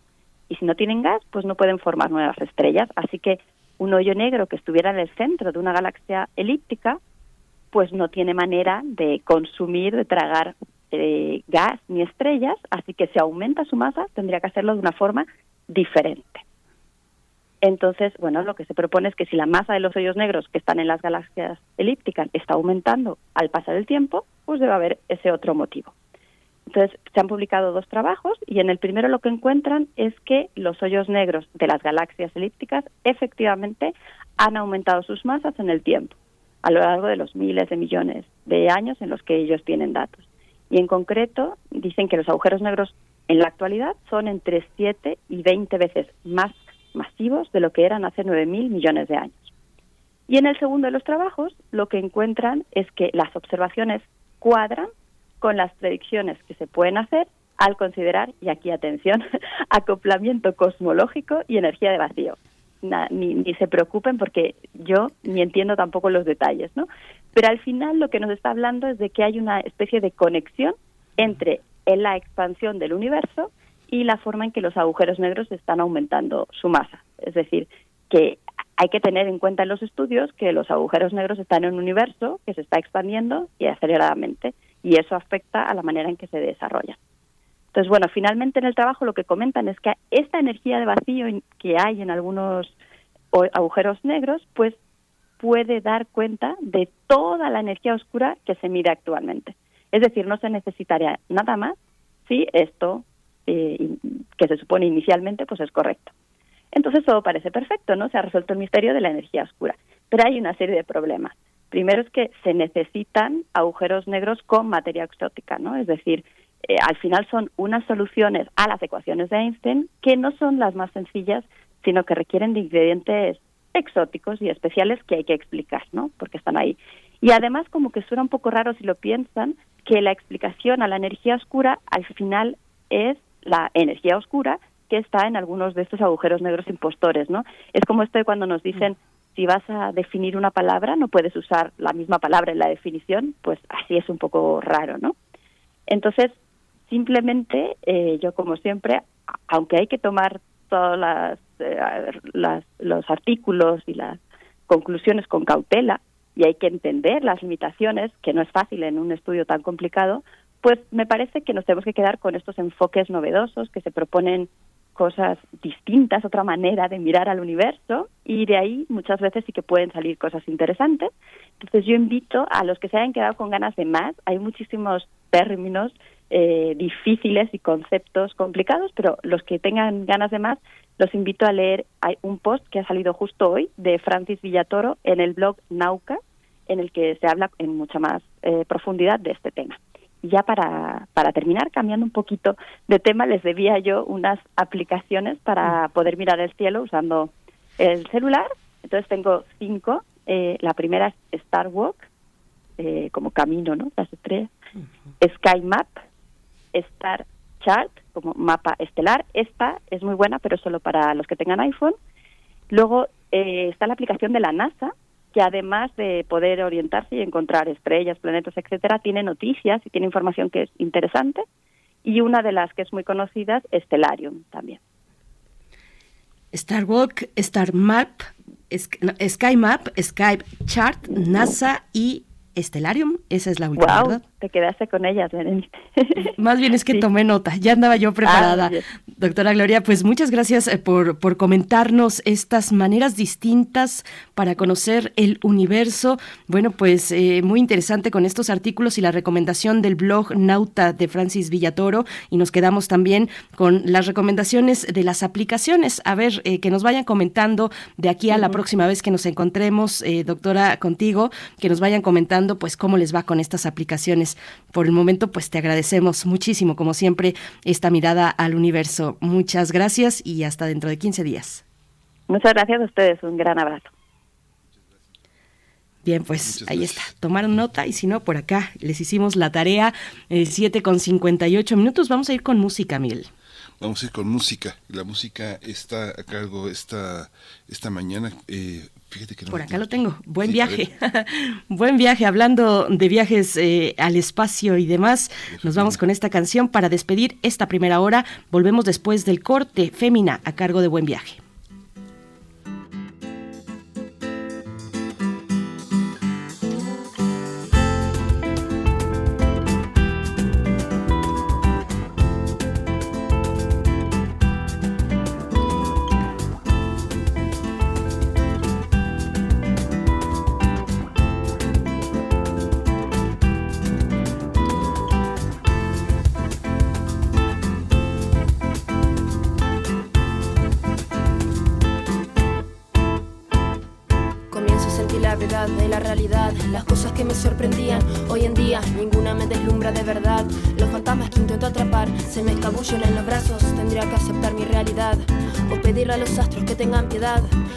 Trabajando, no pierdo la dignidad. Con este hambre voraz queriendo siempre más y más, creyendo que algún día iba a poder saciar, fantaseando que en algún momento de la vida me crecerían alas para poder volar.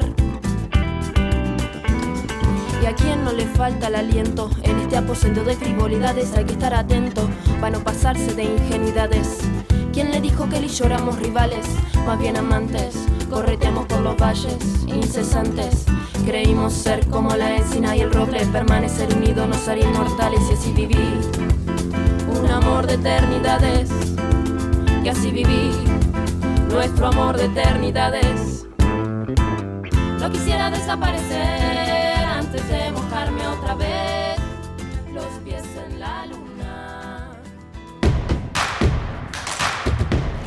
Síguenos en redes sociales. Encuéntranos en Facebook como Primer Movimiento y en Twitter como arroba PMovimiento. Hagamos comunidad.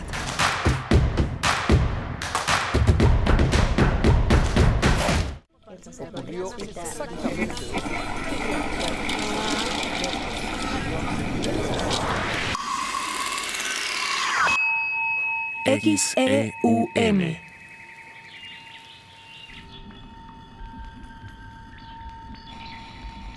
Radio UNAM. Experiencia sonora.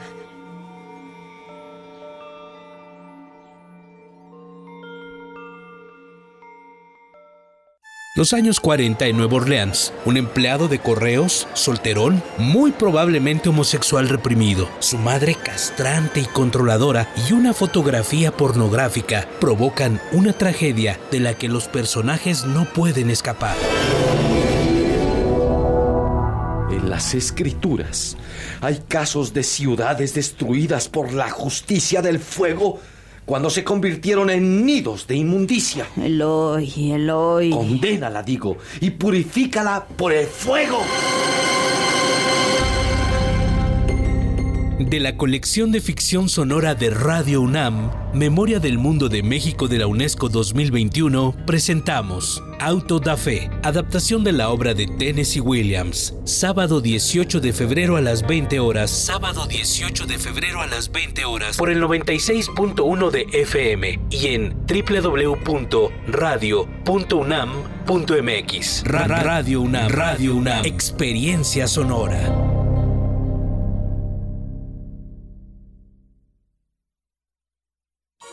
Hay poemas con emociones tan intensas, con imágenes tan vivas, con significados tan abstractos, que las palabras no alcanzan a abarcarlos. Pero la música sí. La Orquesta Filarmónica de la UNAM te invita al programa 6 de su primera temporada 2023, en el que presentará Sinfonía Turangalila de Olivier Messiaen, con Dwayne Cochran en el piano y Natalie Forget en las ondas Martenot bajo la dirección de Sylvain Gassanson. Sábado 18 de febrero a las 20 horas y domingo 19 de febrero a las 12 horas en la sala Nezahualcóyotl del Centro Cultural Universitario. OFUNAM, primera temporada, 2023. Radio UNAM, experiencia sonora.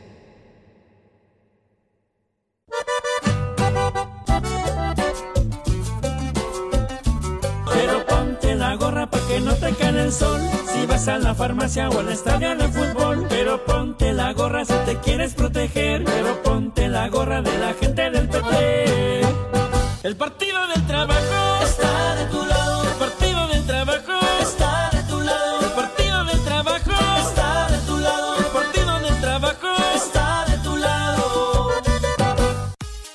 La Universidad Autónoma Chapingo, institución dedicada a la enseñanza, investigación, servicio y difusión en ciencias agropecuarias y forestales, fundada en 1854, invita a participar en el concurso de selección 2023. Registro de aspirantes del 1 de febrero al 31 de marzo en dse.chapingo.mx diagonal aspirantes. Aplicación del examen 20 de mayo. Mayores informes al teléfono 800 503 4774. La ciencia que somos. La ciencia que somos. Iberoamérica al aire. Descubre la ciencia que está presente en tu día a día a través de cápsulas, reportajes, entrevistas y reportes en vivo. Viernes de 10 a 11 horas por el 96.1 FM. La ciencia que somos. Iberoamérica al aire. Una coproducción de Radio UNAM y las direcciones de divulgación de la ciencia y de las humanidades.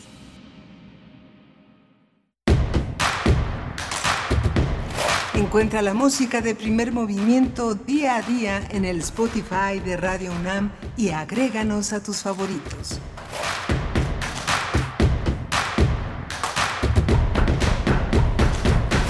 Hola, buenos días. Ya son las 8 de la mañana con 4 minutos en este jueves 16 de febrero. Ya febrero avanza irremediablemente. Estamos aquí en, Adolfo Prieto 133 en la Colonia del Valle, en Radio UNAM.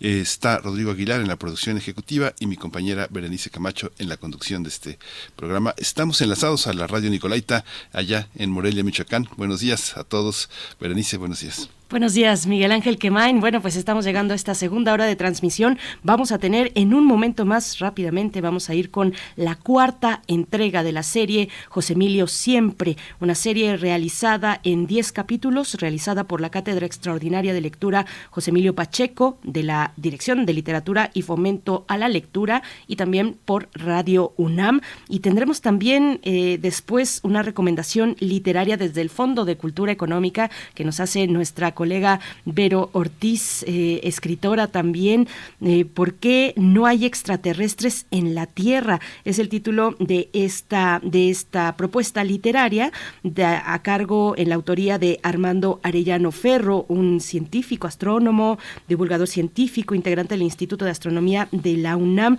Bueno, ahora que eh, pues corren tantas noticias falsas y, y dudas sobre los objetos voladores no identificados en el espacio aéreo de Estados Unidos y de Canadá, que bueno, le ha venido muy bien a Estados Unidos para desviar la atención de otras cuestiones como el desastre ecológico en Ohio. Pero bueno, pues estamos en ello, Miguel Ángel, así es que vamos ya con la cuarta entrega de la serie José Emilio Siempre. Esta entrega, este capítulo se titula Inventario.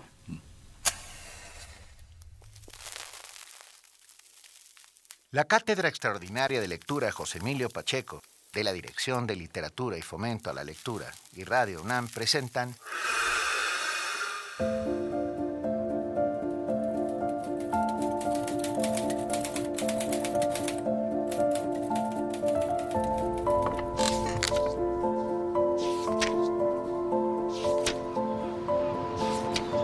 José Emilio Siempre, con guiones y voz de Laura Emilia Pacheco.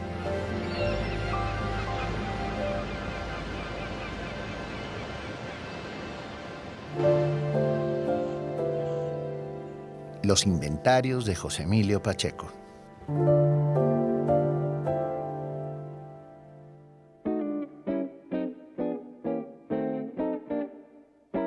Inventariar. Levantar un inventario. Ordenar. Clasificar. Dar a las cosas su sitio. Inventariar. Ordenar. ¿Pero ordenar qué?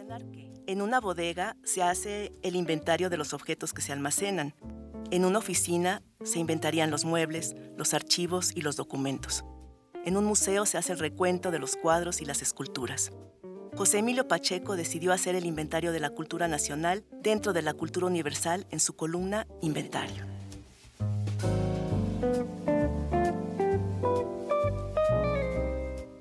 El primer inventario lo publicó el 5 de agosto de 1973 en las páginas de Diorama de la Cultura un encarte del periódico Excelsior que dirigía don Julio Scherer. Pero, ¿qué es un inventario? Ante todo, es una pieza periodística de entre 6 y 8 cuartillas, unos 8.000 caracteres, como diríamos ahora. Una pieza compuesta en sus primeras entregas de cuatro o cinco notas breves sobre muy diversos temas relacionados con la cultura, pero con un subyacente sentido general que les da unidad. En un solo inventario cabían, por ejemplo, una nota crítica contra los bestsellers y ahí mismo una semblanza generosa sobre Corintellado, la más grande tejedora de historias sentimentales de nuestro idioma. Y luego algo sobre la correspondencia de Flaubert y sobre la de Chekhov. Así como un comentario sobre la última y escandalosa biografía publicada en España sobre Emilia Pardo Bazán. Y para rematar, un par de anécdotas tomadas del libro de Norman Mailer sobre Marilyn Monroe. Todo esto en una sola entrega del primer inventario que José Emilio Pacheco le llevó a Ignacio Solares para publicarse en el Diorama de la Cultura. Todo cabía en un inventario sabiéndolo acomodar. No deja de sorprender el compromiso que se echó encima el joven escritor. Inventariar la cultura nacional dentro de la cultura universal era una empresa enorme, inabarcable. Tenía tan solo 34 años. Toda una tarea, porque no era eso lo único que hacía. Sobre todo, leía. Fue un lector voraz, de los que como Marcelino Menéndez y Pelayo no leen libros sino bibliotecas. La primera biblioteca de José Emilio Pacheco, en la que se formó como lector, fue la biblioteca de su padre, que era abogado. Sin ser muy grande, contenía lo básico para saciar la sed de libros del joven lector. Allí encontró las que serían sus primeras lecturas a fondo de los poetas del siglo de oro, de los poetas clásicos latinos, de los poetas del modernismo y aún de los poetas contemporáneos. Tal vez por eso, los críticos de su primer libro titulado Los elementos de la noche, que se publicó en 1963, cuando él tenía 24 años, señalaron su factura clásica, producto de sus lecturas de los maestros de otros siglos. Este es otro elemento central de los inventarios, su diálogo constante con el pasado, pero también con zonas muy específicas de la historia nacional, todo ello en diálogo con el presente. Sin ser historiador de carrera, José Emilio Pacheco realizó notables indagaciones sobre el periodo de la independencia, los desgobiernos de Antonio López de Santana, la intervención francesa y el frustrado reinado de Maximiliano, sin dejar de lado la Revolución Mexicana. ¿Qué es un inventario? Una pieza periodística de talante cultural, especialmente literario. Pero ¿qué más? Mucho más. Mucho más. Mucho más tres años publicó José Emilio Pacheco su columna Inventario en el Diorama de la Cultura de Excelsior. Pero a mediados de los años 70, en junio de 1976, el presidente Echeverría orquestó un golpe a la dirección de Excelsior. Renunció dignamente Julio Scherer, director del diario, y con él Octavio Paz y el Consejo Editorial de Plural e Ignacio Solares y José Emilio Pacheco de Diorama. Muchos de los que ese día renunciaron a Excelsior encontraron una nueva casa editorial en la revista Proceso entre ellos José Emilio Pacheco, que mudó a la nueva revista su inventario en la sección cultural dirigida por Armando Ponce. Inventario se publicó de forma casi ininterrumpida de 1976 hasta su muerte en 2014. Literalmente, lo último que escribió en su vida fue la tercera parte de un inventario que dedicó a su amigo el poeta Juan Gelman, que había fallecido una semana antes. Se fue José Emilio Pacheco haciendo lo que siempre quiso hacer, se fue escribiendo lo que más parecía escribir, un inventario, y quizá lo que más gozaba escribir, un inventario.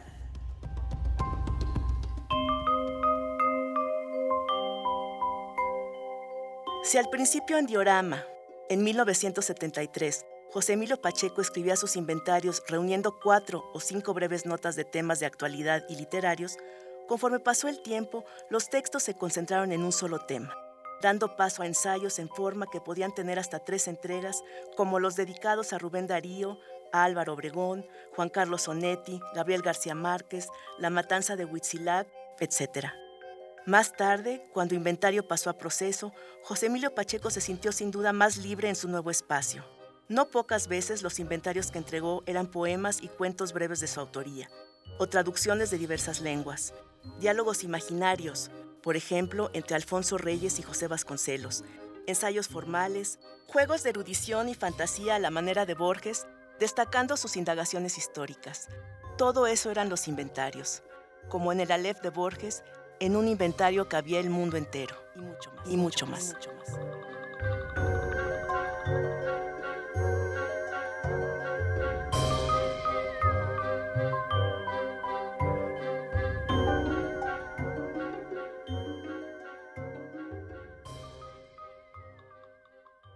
José Emilio siempre.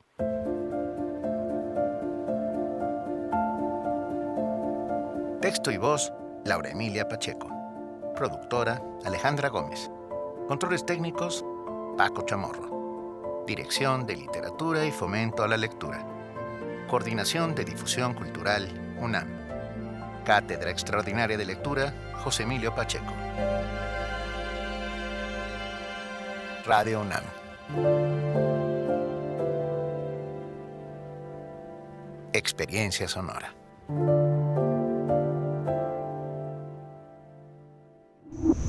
Primer movimiento. Hacemos comunidad en la sana distancia.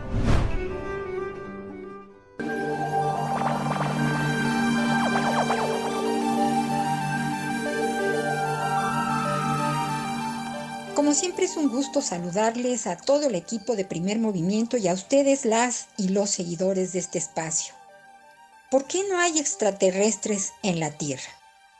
Título del libro que hoy les recomiendo responde a una insistente creencia que fascina a miles de personas.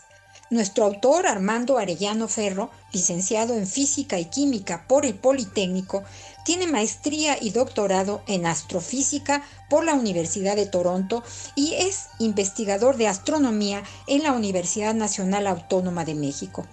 Arellano Ferro ha descubierto estrellas pulsantes y lleva años buscando respuestas sobre la existencia de otras inteligencias en el universo. Para analizar por qué no hay extraterrestres en la Tierra, el libro inicia siguiendo los descubrimientos diversos a través de los siglos que refieren el inicio y desarrollo de la vida en nuestro planeta apoyado en la física, la química y la astronomía y en diversos científicos y su amplia bibliografía, Armando Arellano Ferro examina los diversos fenómenos que generan la vida y su probable evolución hacia la conciencia. Otros temas que revisa este interesantísimo libro son la localización, comunicación y contacto entre dos civilizaciones tecnológicas. Haciendo a un lado la fantasía y la ficción, sus limitaciones pasan por la distancia, la velocidad de desplazamiento y de transmisión de señales, fundamentales para discutir la existencia de la vida fuera de la Tierra. Los títulos, los títulos de la colección La Ciencia para Todos, publicados por la Secretaría de Educación, CONACYT y el Fondo de Cultura Económica, son textos accesibles para todos los públicos, ya que de manera informada y sencilla, además de divertida, nos acercan, en este caso, al tema de por qué no hay extraterrestres en la Tierra. La pregunta que el científico mexicano nos lanza en este libro es de tomarse en cuenta. ¿Valemos la pena de ser visitados por extraterrestres? Y con una ironía añade, cito, haga el lector, la lectora, una reflexión y piense si tenemos la casa lo suficientemente limpia como para recibir visitas. ¿Por qué no hay extraterrestres en la Tierra de Armando Arellano Ferro? En su segunda edición lo encuentra en las librerías de Ducal y del Fondo de Cultura Económica a un precio muy accesible. Más libros, más libres. Hasta la próxima.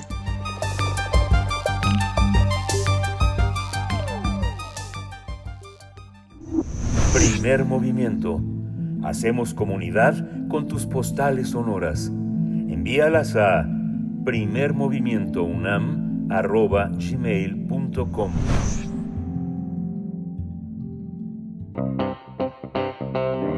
Nota Nacional el Gobierno de México publicó un nuevo decreto para revocar permisos y no conceder nuevas autorizaciones de uso y liberación al ambiente de semillas de maíz genéticamente modificadas para consumo humano. Esto bajo el argumento de evitar una disputa con Estados Unidos sobre el comercio de este alimento. Con este documento se incluye a las autoridades de bioseguridad a, revocar, se les instruye a revocar y negar otorgar autorizaciones para el uso de grano de maíz genéticamente modificado para la alimentación humana y plantea que habrá una sustitución gradual.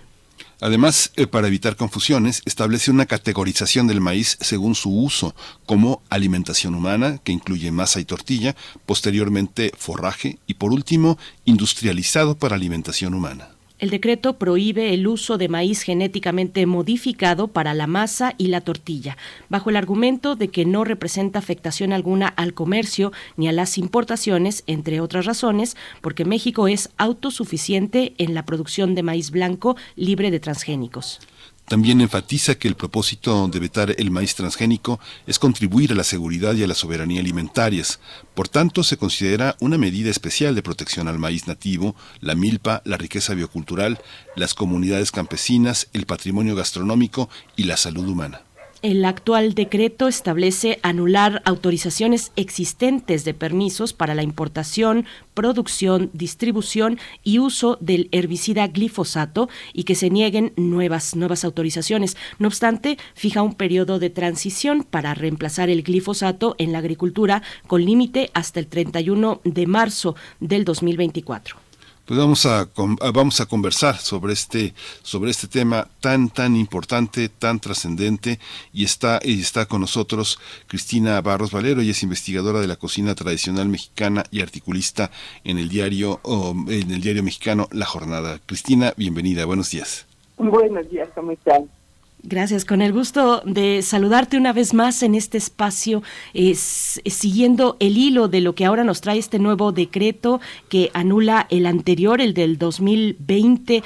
Eh, Cristina Barros, pues cuéntanos, bueno, un primer comentario te pediría sobre la dimensión del maíz para México. Creo que hay que insistir en ello.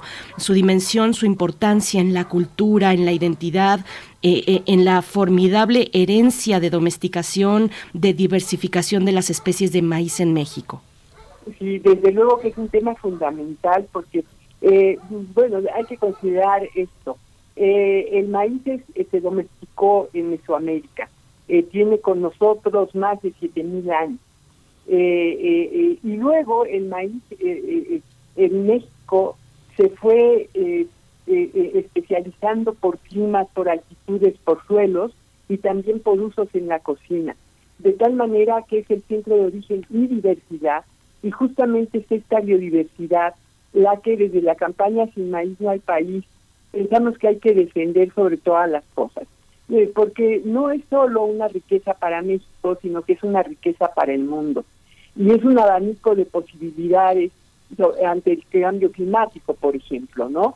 Eh, ya los campesinos, las campesinas en este país están utilizando esta diversidad de maíces para ir haciendo frente pues a, todas las modificaciones que, que ha habido, se han eh, ampliado las sequías, se han retrasado las lluvias, hay granizo eh, antes de tiempo, etcétera, y ellos tienen que ir a partir de toda esta variedad de maíces viendo cuáles se adaptan a estas nuevas condiciones.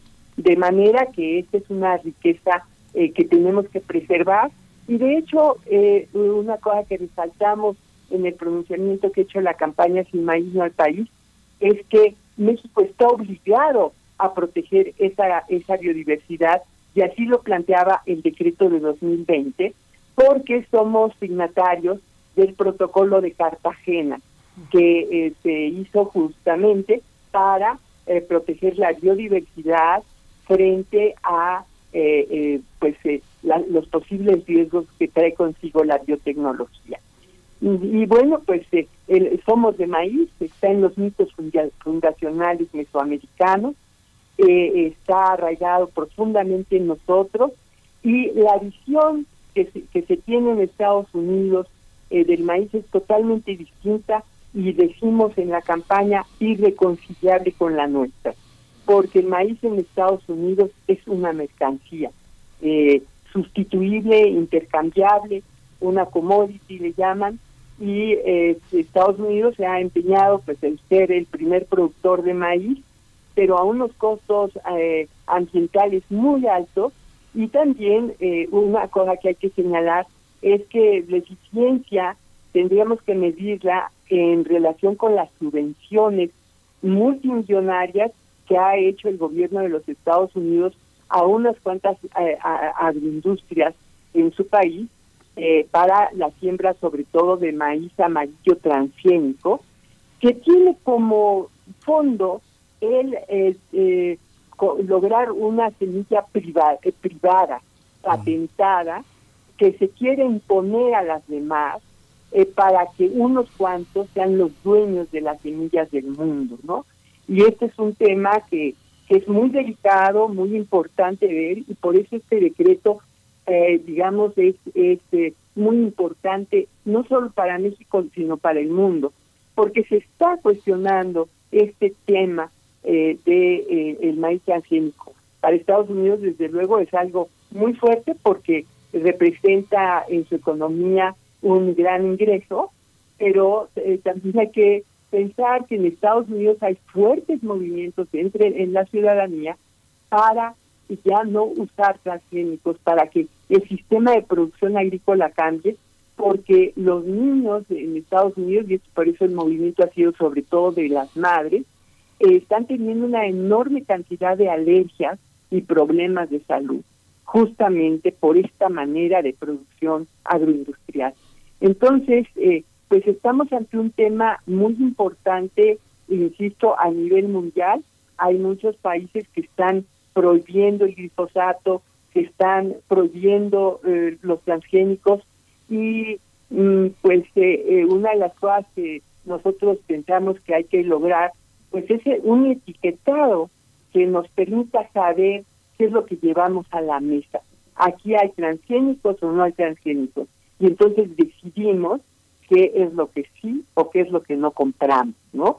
Pero avisados, eh, porque es un hecho, a pesar de que eh, mm, hay grupos, incluso en México, desde luego en Estados Unidos, que niegan que hay daños a la salud, eh, eh, son evidentes ya, son irrebatibles, y, bueno, pues la cuestión es, es seria, ¿no?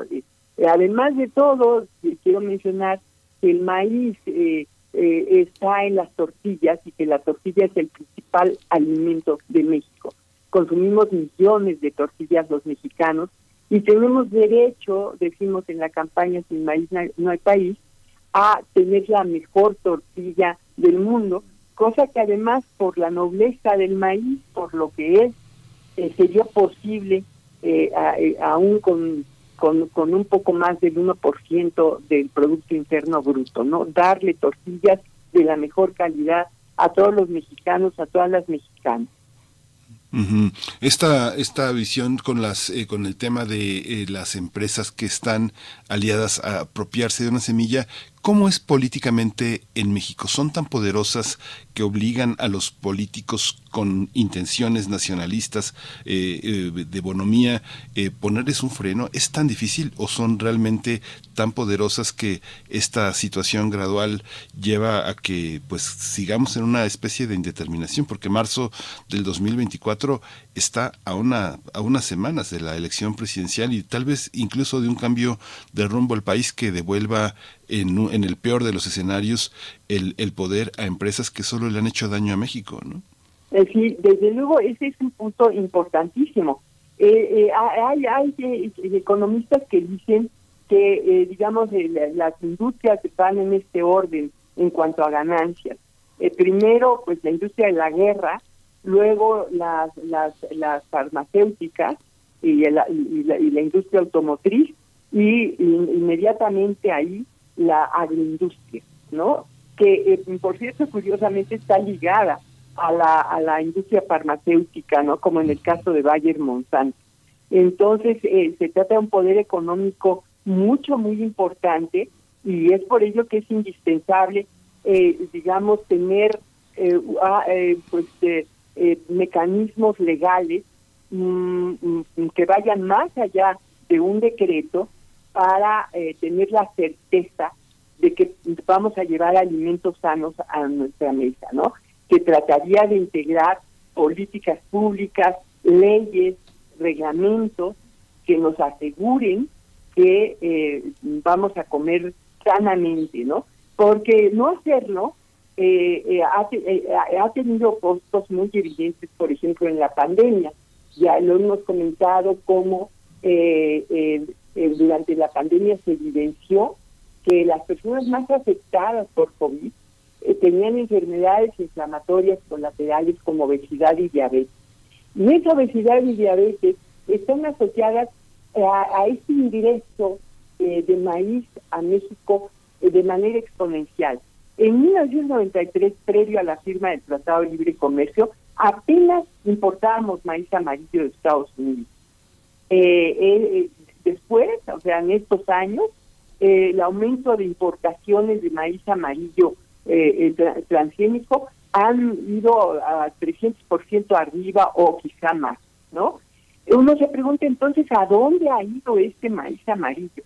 Y este maíz amarillo ha ido, sí, al forraje eh, de producción animal, eh, cerdos, eh, aves, vacas, que por un lado no tendría que estar comiendo las vacas maíz porque no no es su alimento, no lo adquiero.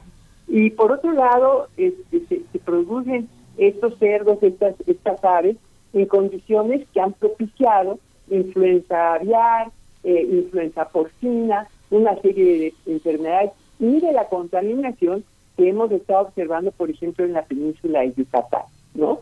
Entonces nos han convertido como en el patio trasero, aquí nos dejan la contaminación, nos venden el maíz, eh, nosotros luego regresamos eso en forma de carne, y, bueno, pues es un negocio redondo, pero para unos cuantos, dejando un rastro de contaminación impresionante.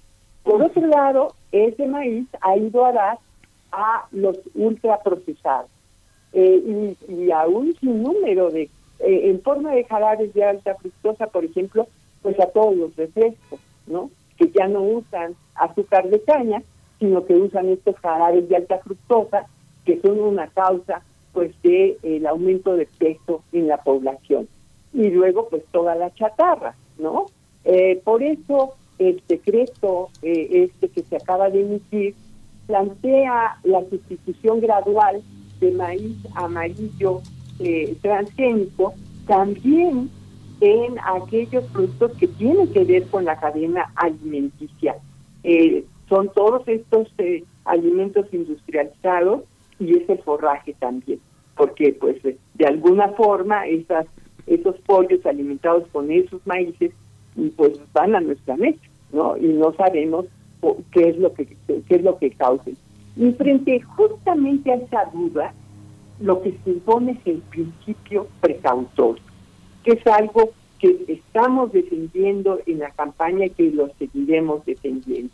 Y otro tema muy importante que, que es el que planteas ahora es el de cómo un tratado de libre comercio afecta las decisiones soberanas de un país. Y lo que nos sorprende, digamos, llama la atención en la campaña, es que los negociadores de México no estén usando los instrumentos legales que ofrece el propio Tratado de Libre Comercio. Fíjense, les voy a leer, por ejemplo, el artículo 24, en una de sus partes dice, las partes reconocen el derecho soberano de cada parte a establecer sus propios niveles de protección ambiental y sus propias prioridades ambientales, así como a establecer, adoptar o modificar sus leyes y políticas ambientales consecuentemente. Y en otro, en, otro apartado de ese mismo artículo 24, dice, las partes reconocen la importancia de la conservación y uso sostenible de la diversidad biológica, así como los servicios ecosistémicos que proporciona y su papel clave en el largo desarrollo sostenible. Por consiguiente, cada parte promoverá y fomentará la conservación y uso sostenible de la diversidad biológica de conformidad con su ordenamiento jurídico y político. Bueno, pues más clara el agua, ¿no? allí está el instrumento legal que nos permite tomar esta decisión soberana. Eso es lo que está en juego, la soberanía nacional. Cristina Barros, Valero, eh, y bueno, la cuestión de la certeza que es fundamental, la certeza de que no estamos llevando a nuestra mesa, a nuestras familias, productos, eh, vaya, masas, tortillas, donde se encuentre rastros de glifosato o, que, eh, o, rastros de maíz transgénico esto le toca dar esa certeza, le toca a, la entidad que vigila, que vigila lo que los productos que estamos consumiendo en México, la COFEPRIS. ¿Qué balance hacen ustedes desde Sin Maíz No hay País con respecto a la vigilancia? ¿Qué hay, qué han encontrado? ¿Cuál es el papel de COFEPRIS en toda esta cuestión? Bueno, pues lo que hemos encontrado es que no hay controles suficientes en México y esto lo decimos porque eh, se ha tolerado que eh, pues eh, los, los monopolios de la, bueno, lo voy a decir francamente, Grupo Maseca Eh, por ejemplo, las tortillas industriales que produce con sus harinas eh, tienen trazas de, maíz transgénico y de glifosato. Esto lo han demostrado investigaciones desde la UNAM y desde grupos, organizaciones eh, ambientales. Entonces, bueno, ahí tenemos la muestra de que algo no está bien. Al pareciera que en estas importaciones masivas de maíz, eh, y, miren, hay un reconocimiento del Grupo Maseca, eh, si mal no recuerdo, del 2007, el que dice que sí acepta que en su informe, no hacia el público, pero en su informe interno, acepta que puede haber maíz transgénico en sus tortillas porque ellos están importando grandes cantidades de maíz. Y, yo, y empezaron a importarlas incluso antes de que se firmara el tratado de, de, del 90 que empezara en vigor el 90, en el 94 eh, porque eh, bajaron los aranceles de se empezó a, importar maíz eh, eh, exponencialmente. Es que es un negocio jugosísimo porque es un maíz muy barato y, y además de mala calidad, mala calidad nutricional. y esto pues se sabe perfectamente que no son equiparables nuestros maíces en absoluto con ese maíz, diría yo, chatarra que nos viene de Estados Unidos y que ya los estadounidenses no quieren tampoco en sus mesas. ¿no? Entonces tendría que haber muchos más controles, pero además tendría que, hacerse estudios importantes de trazabilidad. El, el estudio completo de origen destino de estos maíces que se le está permitiendo a la industria que importe y ahí hay algo que en el, nuevo decreto nos preocupa y es que se deja a las empresas la responsabilidad de que no ingrese maíz amarillo transgénico en la cadena masa tortilla, ¿no? Entonces, eh, pues no, aquí tendría que haber inspección, tendría que haber controles, tendría que haber sanciones expresas fuertes sanciones expresadas en, leyes para sancionar a estas industrias que estén haciendo esta, eh, eh, pues, esta, esta, esta, esto inadmisible, que es el usar estos maíces forrajeros para meterlos en las tortillas, ¿no? Sí. Pues Cristina pues te agradecemos muchísimo algo que quieras eh, eh, agregar, algo que quieras puntualizar, que esté como parte de una agenda que tengamos que atender en lo, en lo próximo. Si no, bueno, continuamos con este diálogo. No, pues muchísimas gracias. Sí, eh, bueno, desde la campaña nos proponemos y así lo hacemos, saber, si me permiten, lo, lo voy a leer en, en, en em, aquí en el final del programa y les agradecemos de veras enormemente este tiempo que nos regalan para comentar con pues con los escuchas de, primer movimiento en Radio UNAM. De, lo que decimos es la campaña nacional Sin Maíz No hay País reitera su decisión de continuar trabajando para lograr la protección de la diversidad de las miles de variedades de maíces, los miles de variedades de maíces nativos mexicanos, por la soberanía y la autosuficiencia alimentaria mediante un modelo agroalimentario sustentable, acorde con la naturaleza, que produzca alimentos sanos y por una vida digna para los campesinos y campesinas. También por llevar a toda la población mexicana una tortilla sana de la mejor calidad, hecha de maíces nativos o de maíz blanco no transgénico a precio justo. Convocamos a las organizaciones, y esta sería la invitación, a las organizaciones campesinas y urbanas, a las personas como consumidoras y a la ciudadanía consciente y desde luego a los comunicadores como, como ustedes que abren esa conciencia a sumarse a estos propósitos. Pues ese, ese sería el mensaje final de la campaña Sin Maíz No hay Paz. Pues muchísimas gracias, Cristina. Muchas gracias por esta, también esta valentía y decir las cosas tan claras, porque además, bueno, tenemos esa tenemos esa libertad que nos hemos ganado y de la que formamos parte. Cristina Barros Valero, articulista, investigadora de la cocina tradicional mexicana, colaboradora en la jornada. Pues muchas gracias, de veras. Un saludo a ustedes con mucho afecto. Me encanta el primer movimiento. y un saludo al público que nos escucha. Gracias, Cristina. Un abrazo, Cristina Barros. Sigamos al habla. Gracias. Vamos a hacer una pausa musical, 8 con 38 minutos. Karina Galicia cargo, a cargo de esta canción titulada Jugosa.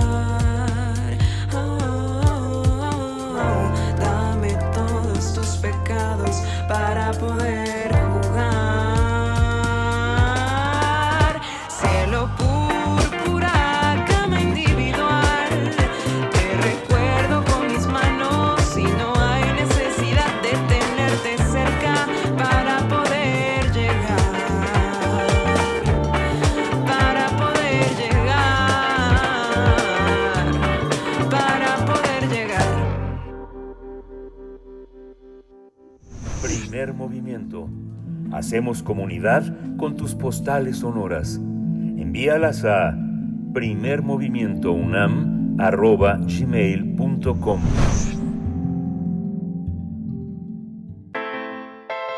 Nota Internacional.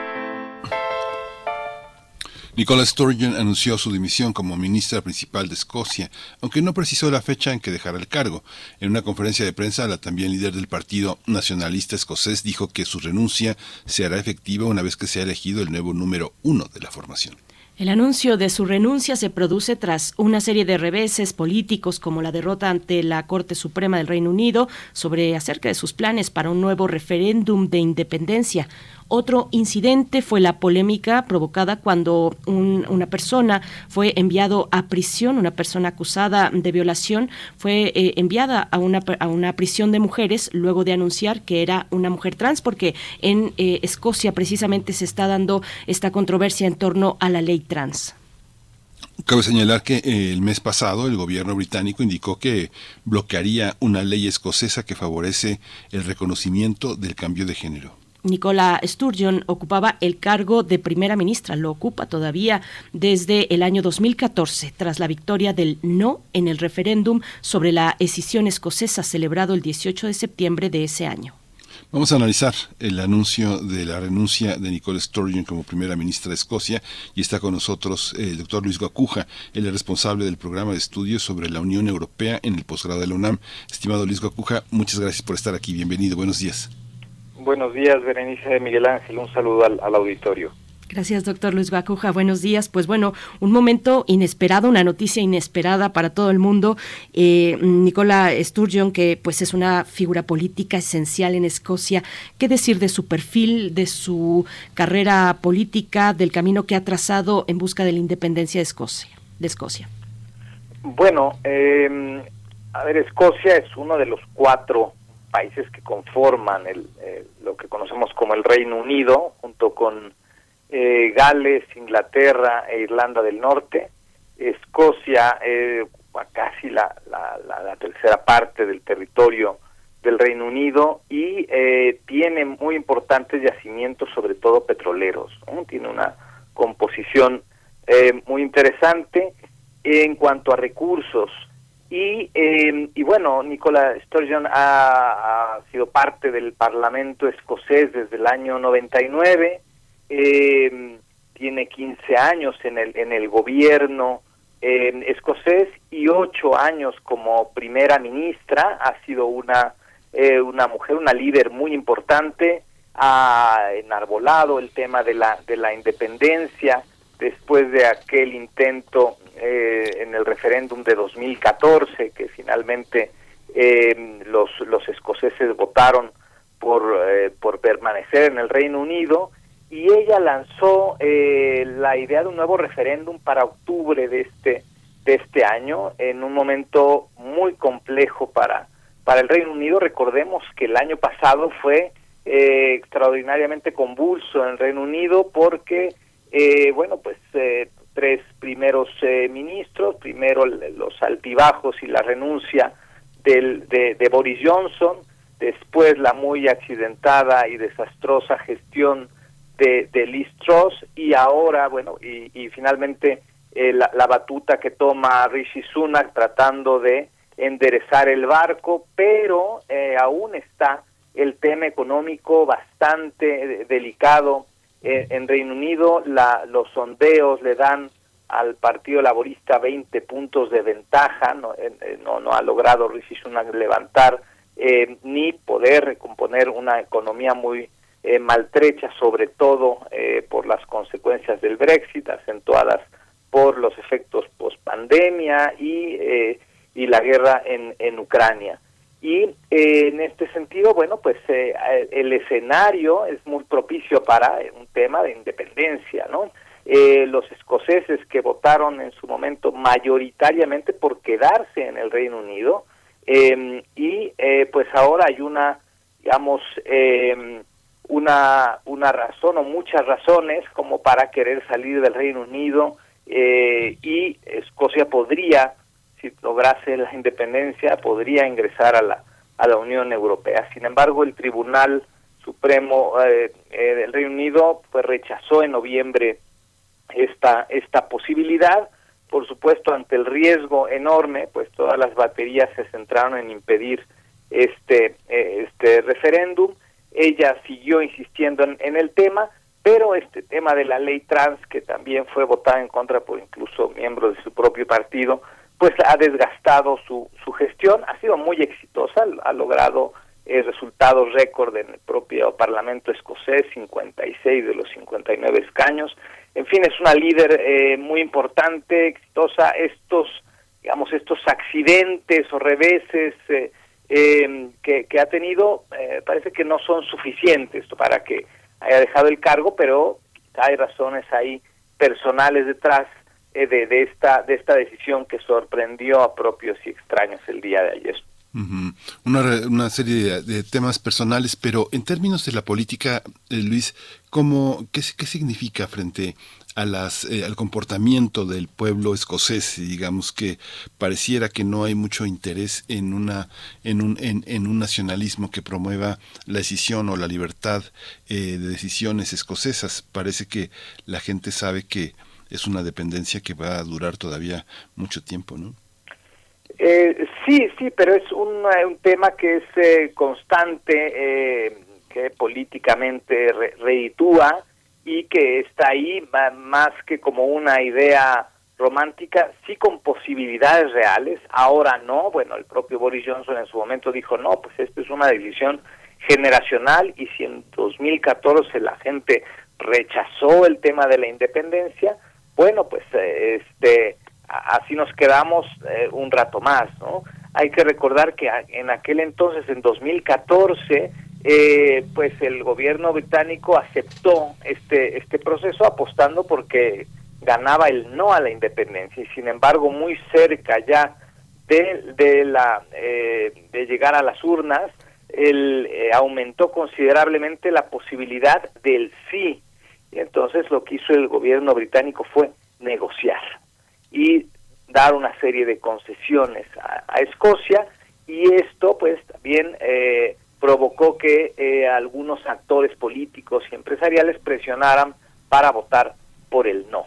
Había ese ese riesgo, pero estaba dentro de la legalidad de, reconocida por por em, por el gobierno británico. Ahora las condiciones son diferentes, el riesgo es mayúsculo y entonces pues el rechazo en general es importante, pero dentro del del propio Parlamento Nacionalista Escocés es un tema que seguramente seguirá en su propio discurso de ayer Nicola Sturgeon dijo, bueno, pues este tema de la independencia sigue y casi el que le pase la batuta pues tendrá que asumirlo, ¿no? Entonces habrá que esperar eh, cómo se, se da su, su relevo, ¿no? Eh, insisto, un tema sorpresivo, pero también quizá llama la atención, eh, parece que es un tema de honestidad política, decir, a ver, hasta aquí llegué, este, em, eh, por razones eh, personales, dice, no, hasta aquí llegó, este, en términos em,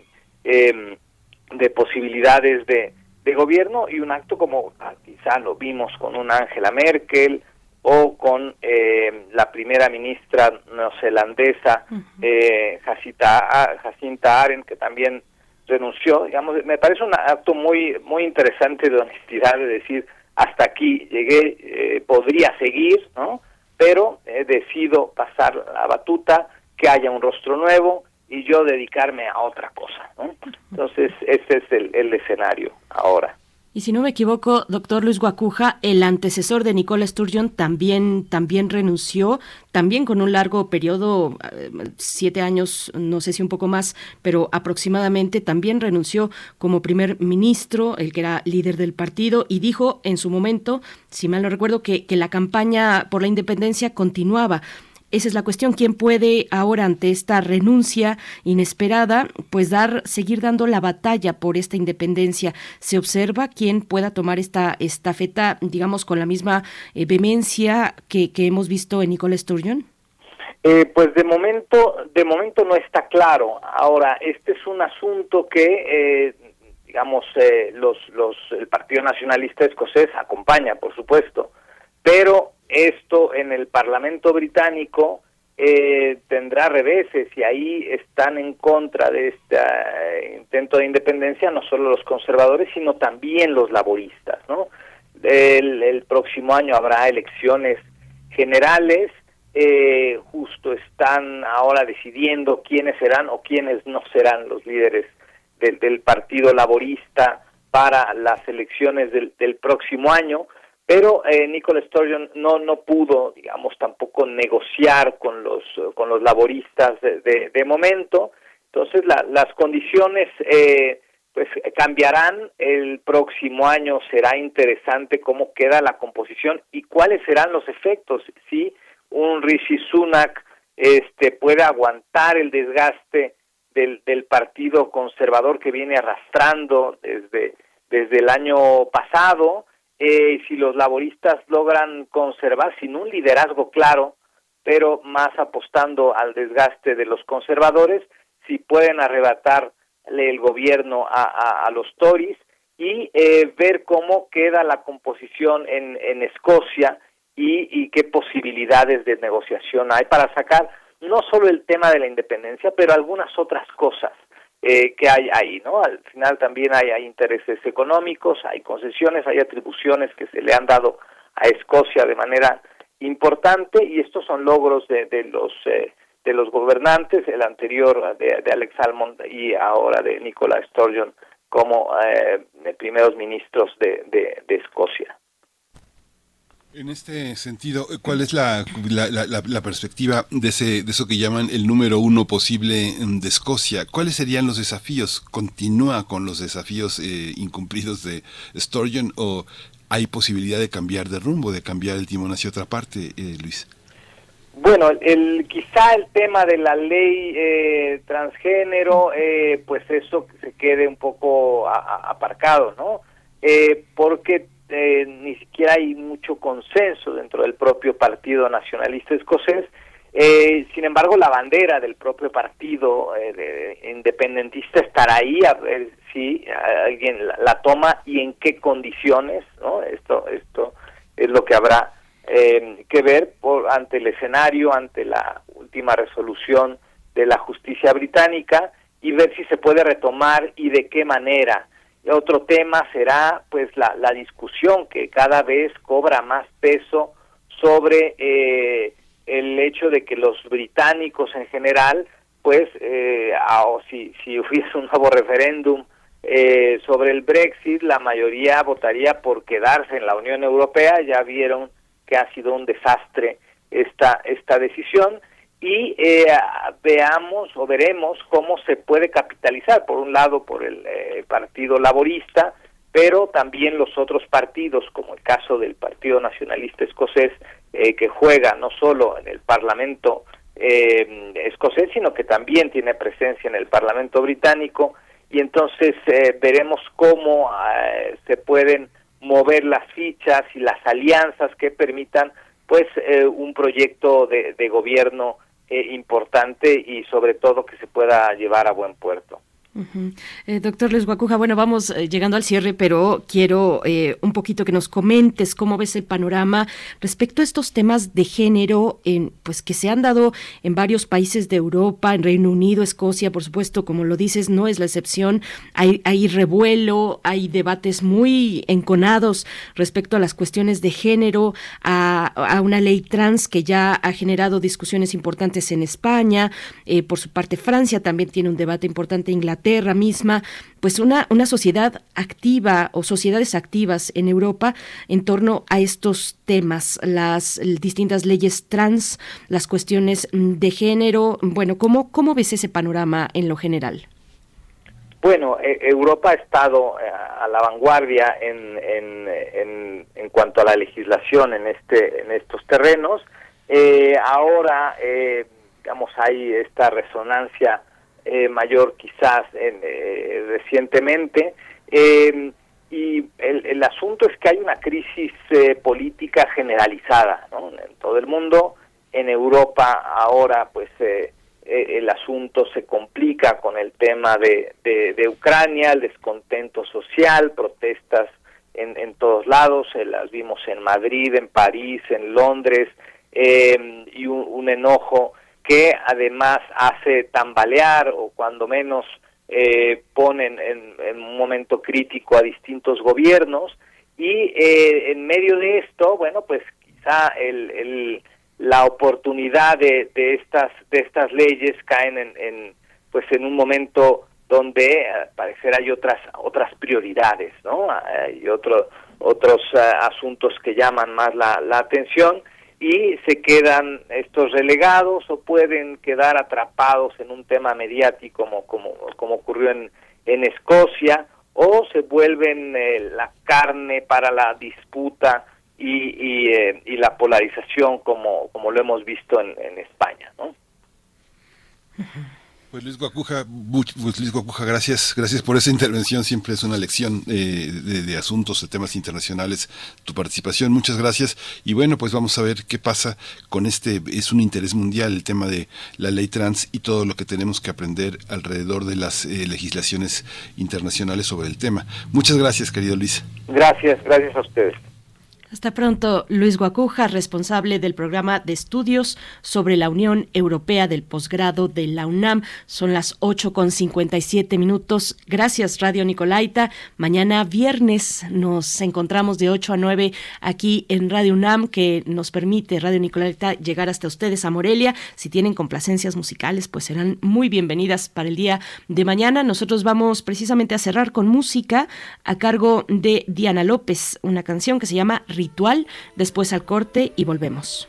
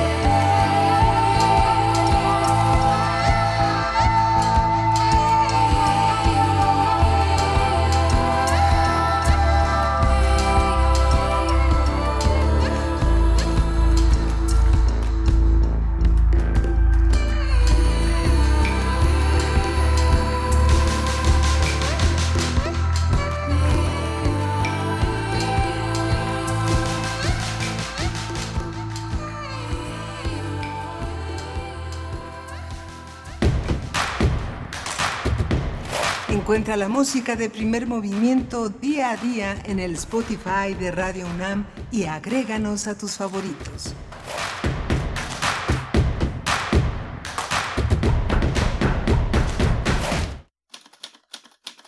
Norman Mailer, la generación del nuevo periodismo. Cien años de su, nacimiento. de su nacimiento. Truman Capote, Tom Wolfe y Norman Mailer fueron conocidos como la generación del nuevo periodismo. Esa corriente que nace en los años 60 que prioriza la mirada del cronista por encima de la noticia. Los autores buscan que sus escritos sean leídos como si fueran relatos autoficcionales, con descripciones detalladas y un lenguaje coloquial. Después de ganar su primer Pulitzer con Los Ejércitos de la Noche en 1968, Robert Lowell mencionó que Norman Mailer era el mejor periodista de América. Norman Mailer, 96.1 FM, Radio UNAM, Experiencia Sonora. A la apreciable audiencia de Radio Universidad informamos que, con su pleno consentimiento, realizaremos una serie de cambios a nuestra programación. La revista Resistencia Modulada cambiará algunas páginas de su programación. Escuche con atención. Cultivo de Ejercios, presentado por Jabones o Raspi Pablo, cambiará su horario. Ahora se transmitirá los lunes y los miércoles a las 21 horas. Y les invitamos a escuchar nuestra nueva sección, Divergentes, traído hasta ustedes por Baterías Violeta, la pila que sí dura. Divergentes sonará todos los jueves a las 21 horas. Tengan la bondad de ser felices. Resistencia modulada. Renovarse o retransmitir. Radio UNAM. Experiencia sonora. ¿Por qué es valioso actualizar tu INE cuando te cambiaste de domicilio? Porque con ello puedo tomar decisiones para mi colonia. Para estar vigente a la hora de votar.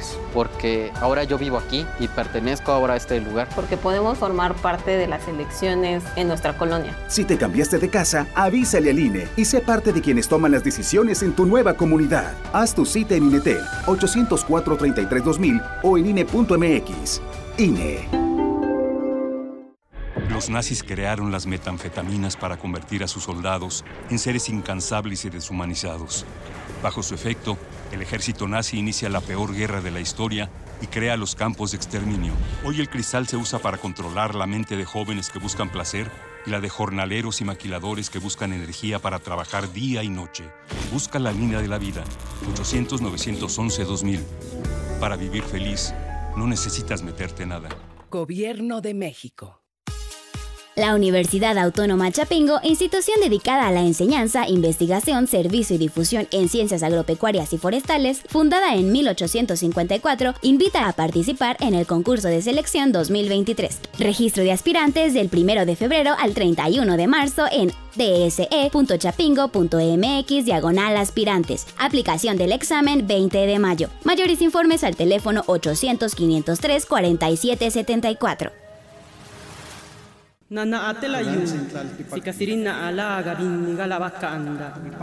Deja que las voces pluriculturales invadan tus oídos. Calme Cali.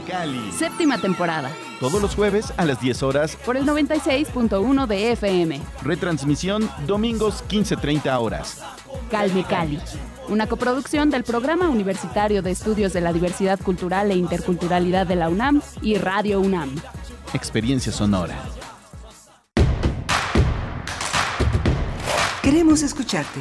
Llámanos al 55 36 43 39 y al 55 36 89 89.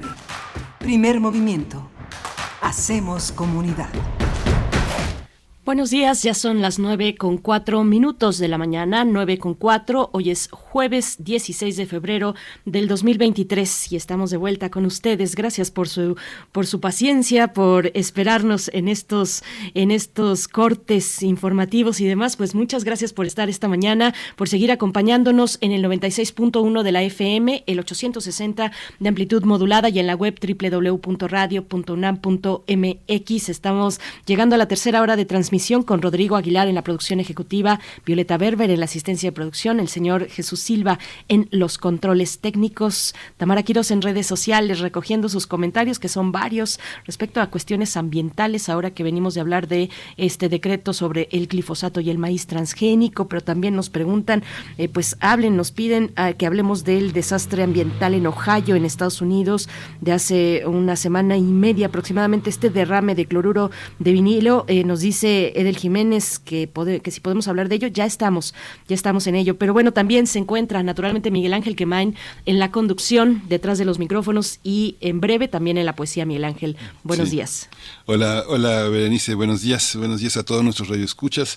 Sí, muchos comentarios en redes, yo no los veo en nuestro chat, pero eh, hay muchos comentarios en las redes sociales sobre lo que hemos cruzado. Mu- muchas gracias por su participación, por su interés en, estar con nosotros. Vamos a tener eh, la presencia de Alberto Betancourt en unos momentos más, después de la poesía necesaria, un tema, un tema de primera importancia, lo que siempre pone en la, en la agenda Alberto Betancourt, el globo rojo, Estados Unidos incita al miedo al fantasma chino. Es un tema muy interesante que Alberto Betancourt ha tocado de muchas maneras y que reúne hoy en esta convergencia de múltiples temas.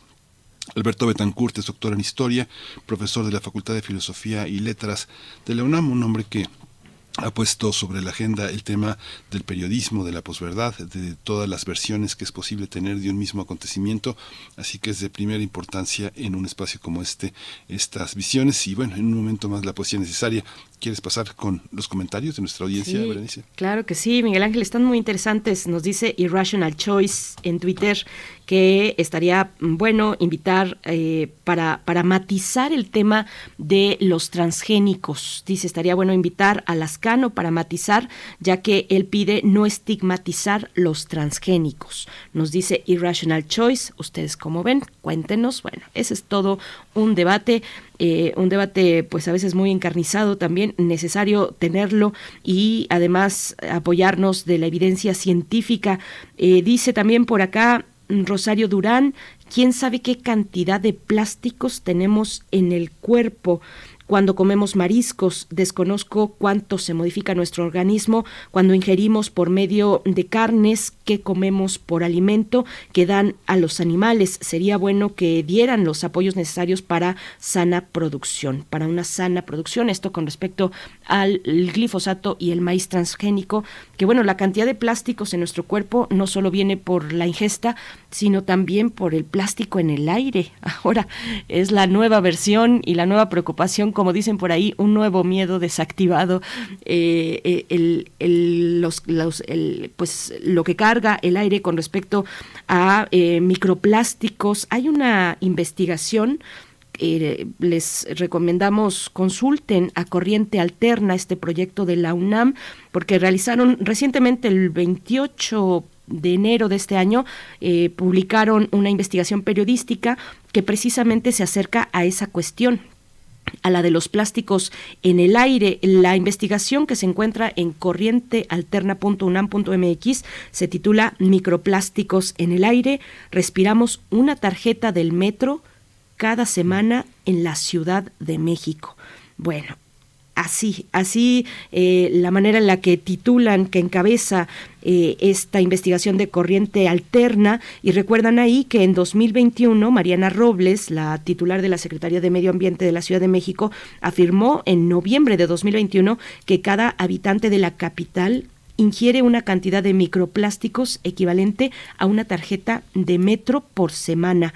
Estos contaminantes de menos de 5 milímetros de diámetro ingresan a nuestros cuerpos a través de bebidas y alimentos, pero también en el aire que respiramos. Bueno, pues eso, una tarjeta de metro ingerida a la semana es como una bolsa de plástico en los alvéolos y así vivimos cada habitante del Valle de México, la mayoría sin saberlo, respiramos microplásticos y bueno, hay investigación, por supuesto, muy interesante al respecto. Van a encontrar los detalles ahí, una publicación también de 2022, muy reciente, un artículo de noviembre de 2022 que habla precisamente eh, sobre eh, pues que revela este esta presencia de plásticos en el aire de prácticamente toda la zona metropolitana del Valle de México. Ahí flotan las partículas en el aire que estamos en estos momentos respirando.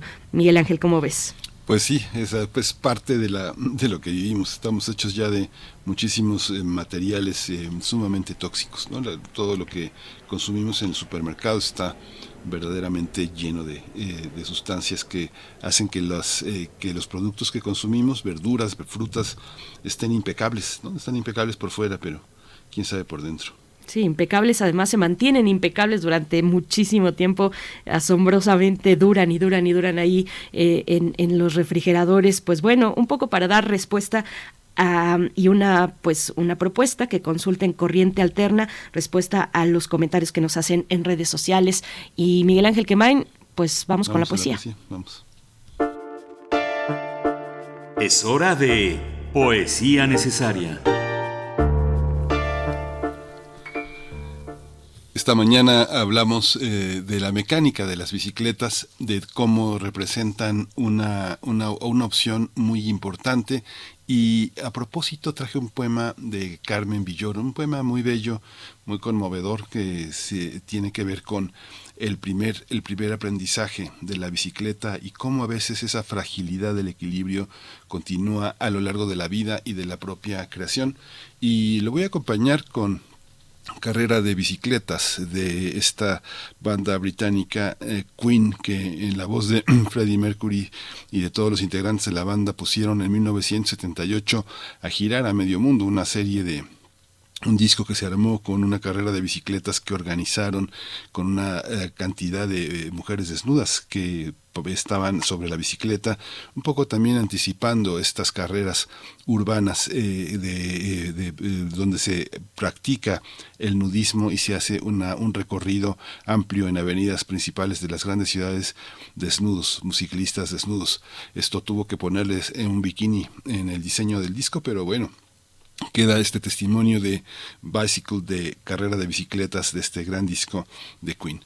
El poema de Carmen Villoro, esta gran poeta eh, eh, asentada en Guadalajara, directora de la biblioteca, de la gran biblioteca Octavio Paz que dirigió Fernando del Paso, dice así: Un día tuve una bicicleta y un papá que la detuvo un largo tramo, corriendo a mi costado hasta que un frágil equilibrio le permitió soltarme. Algunas veces la risa del verano cayó sobre mi cuerpo al chocar contra un árbol. Muchas otras me raspé las rodillas y le torcí las ruedas a mi bici. Un día tuve una juventud que expresó su delirante algarabía sobre una bicicleta, los brazos levantados, apretados los puños, el manubrio apenas controlado con un toque sutil de las rodillas, la marcada pendiente ante mis ojos, la vida que se cruza en una ráfaga. Tengo una bici en el portón de casa. Solo la miro, pero no la uso. Cuando escribo, las líneas salen al principio chuecas. Luego van perfilándose en el aire, inaugurando caminos luminosos por los que avanzo con seguridad. Papá murió hace unos cuantos años. ¿Se acordaría alguna vez de aquella bicicleta de mi infancia? ¿Qué pensamiento habita el corazón de un padre que da ese empujoncito, ese coraje íntimo y certero, ese amuleto? ¿Hay algún pensamiento en el amor? La vida me sorprende algunas veces con un hondo socavón en el que caigo irremediablemente. Otras, en cambio, recupero el dominio de mis piernas, siento el viento en la cara y una presencia en mi costado izquierdo me acompaña. Bicycle, bicycle, bicycle. I want to ride my bicycle, bicycle,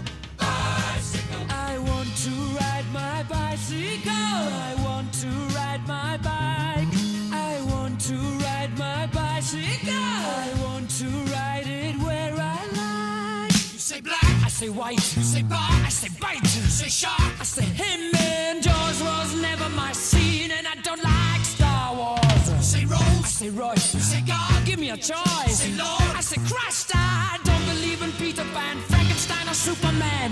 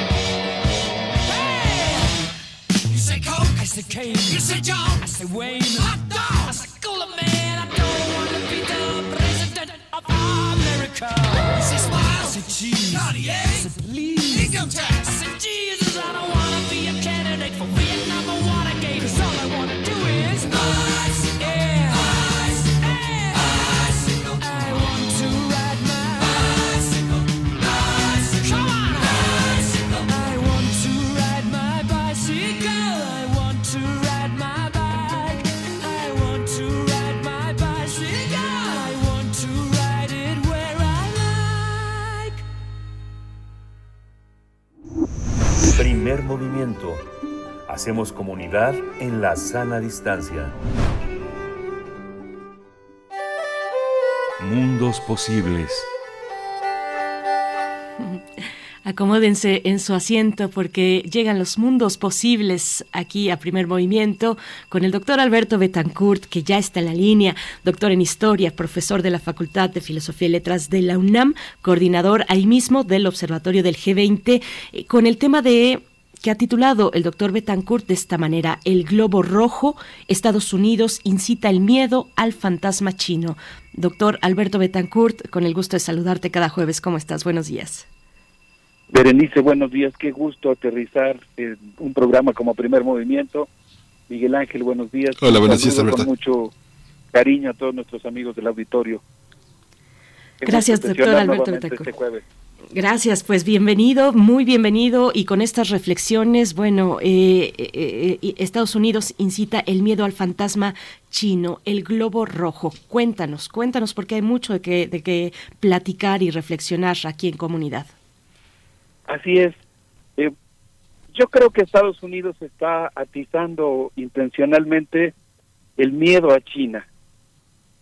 Y el incidente del globo aerostático blanco, China dice que se trataba de un artefacto meteorológico y Estados Unidos eh, insiste en que era un aparato espía, un, artefacto para espiar el territorio norteamericano que ponía en peligro la seguridad nacional, es un incidente que vale sobre el que vale la pena poner atención porque es indicador de muchas cosas y digamos que implicó toda una acción política.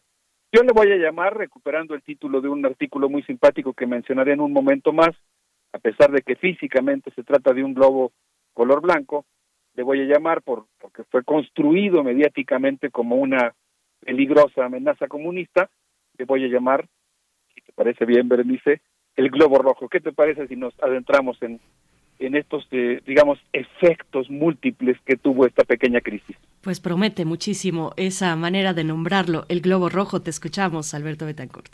Muchas gracias. Pues yo creo que durante esta crisis del globo rojo ocurrieron muchas cosas. En primer lugar, creo que el presidente de los Estados Unidos, Joe Biden, mandó un mensaje de conflicto al interior de los Estados Unidos, un mensaje que hace que los políticos tengan que cerrar filas en torno a la Guerra Fría, coloca a la clase política estadounidense en una circunstancia en la que vuelve muy difícil hablar de paz, en la que digamos que, que construye una situación en la que los hace eh, adoptar una actitud beligerante respecto a China, pero sobre todo manda un mensaje muy agresivo al exterior, a la propia China, a los aliados estadounidenses, y, bueno, pues forma parte de todo un paquete de cosas que quiero compartir ahora con toda la comunidad para que la para que lo reflexionemos entre todos. Pero hay algo que a mí me llama particularmente la atención que formaría parte de este digamos conjunto de acontecimientos ocurridos en torno a la crisis del globo rojo. El hecho de que los militares mostraron que pueden hacer lo que quieran. Es decir, ellos pidieron la autorización para derribar el globo, consiguieron la autorización y después se tardaron el tiempo que quisieron, algo que se puede aducir como una necesidad técnico-militar, pero que finalmente abrió un compás que revela algo pues que en cierto sentido es lógico, ocurre con una enorme frecuencia, pero que yo creo que debe llamar poderosamente nuestra atención. Cuando se entra en el ámbito de un conflicto militar o de acciones militares, y eso es lo que acabamos de ver ahora, en este caso con Estados Unidos, pues los militares adquieren un enorme grado de autonomía, más allá de que sean disciplinados o respeten las normas, este, evidentemente ganan terreno, toman decisiones, se convierten de alguna forma, incluso en el marco de la legalidad, en una especie de poder autónomo. Y toda la crisis del globo rojo pues se dio también en medio de un continuo refrendo y apuntalamiento de los aliados de Estados Unidos que están rodeando a China.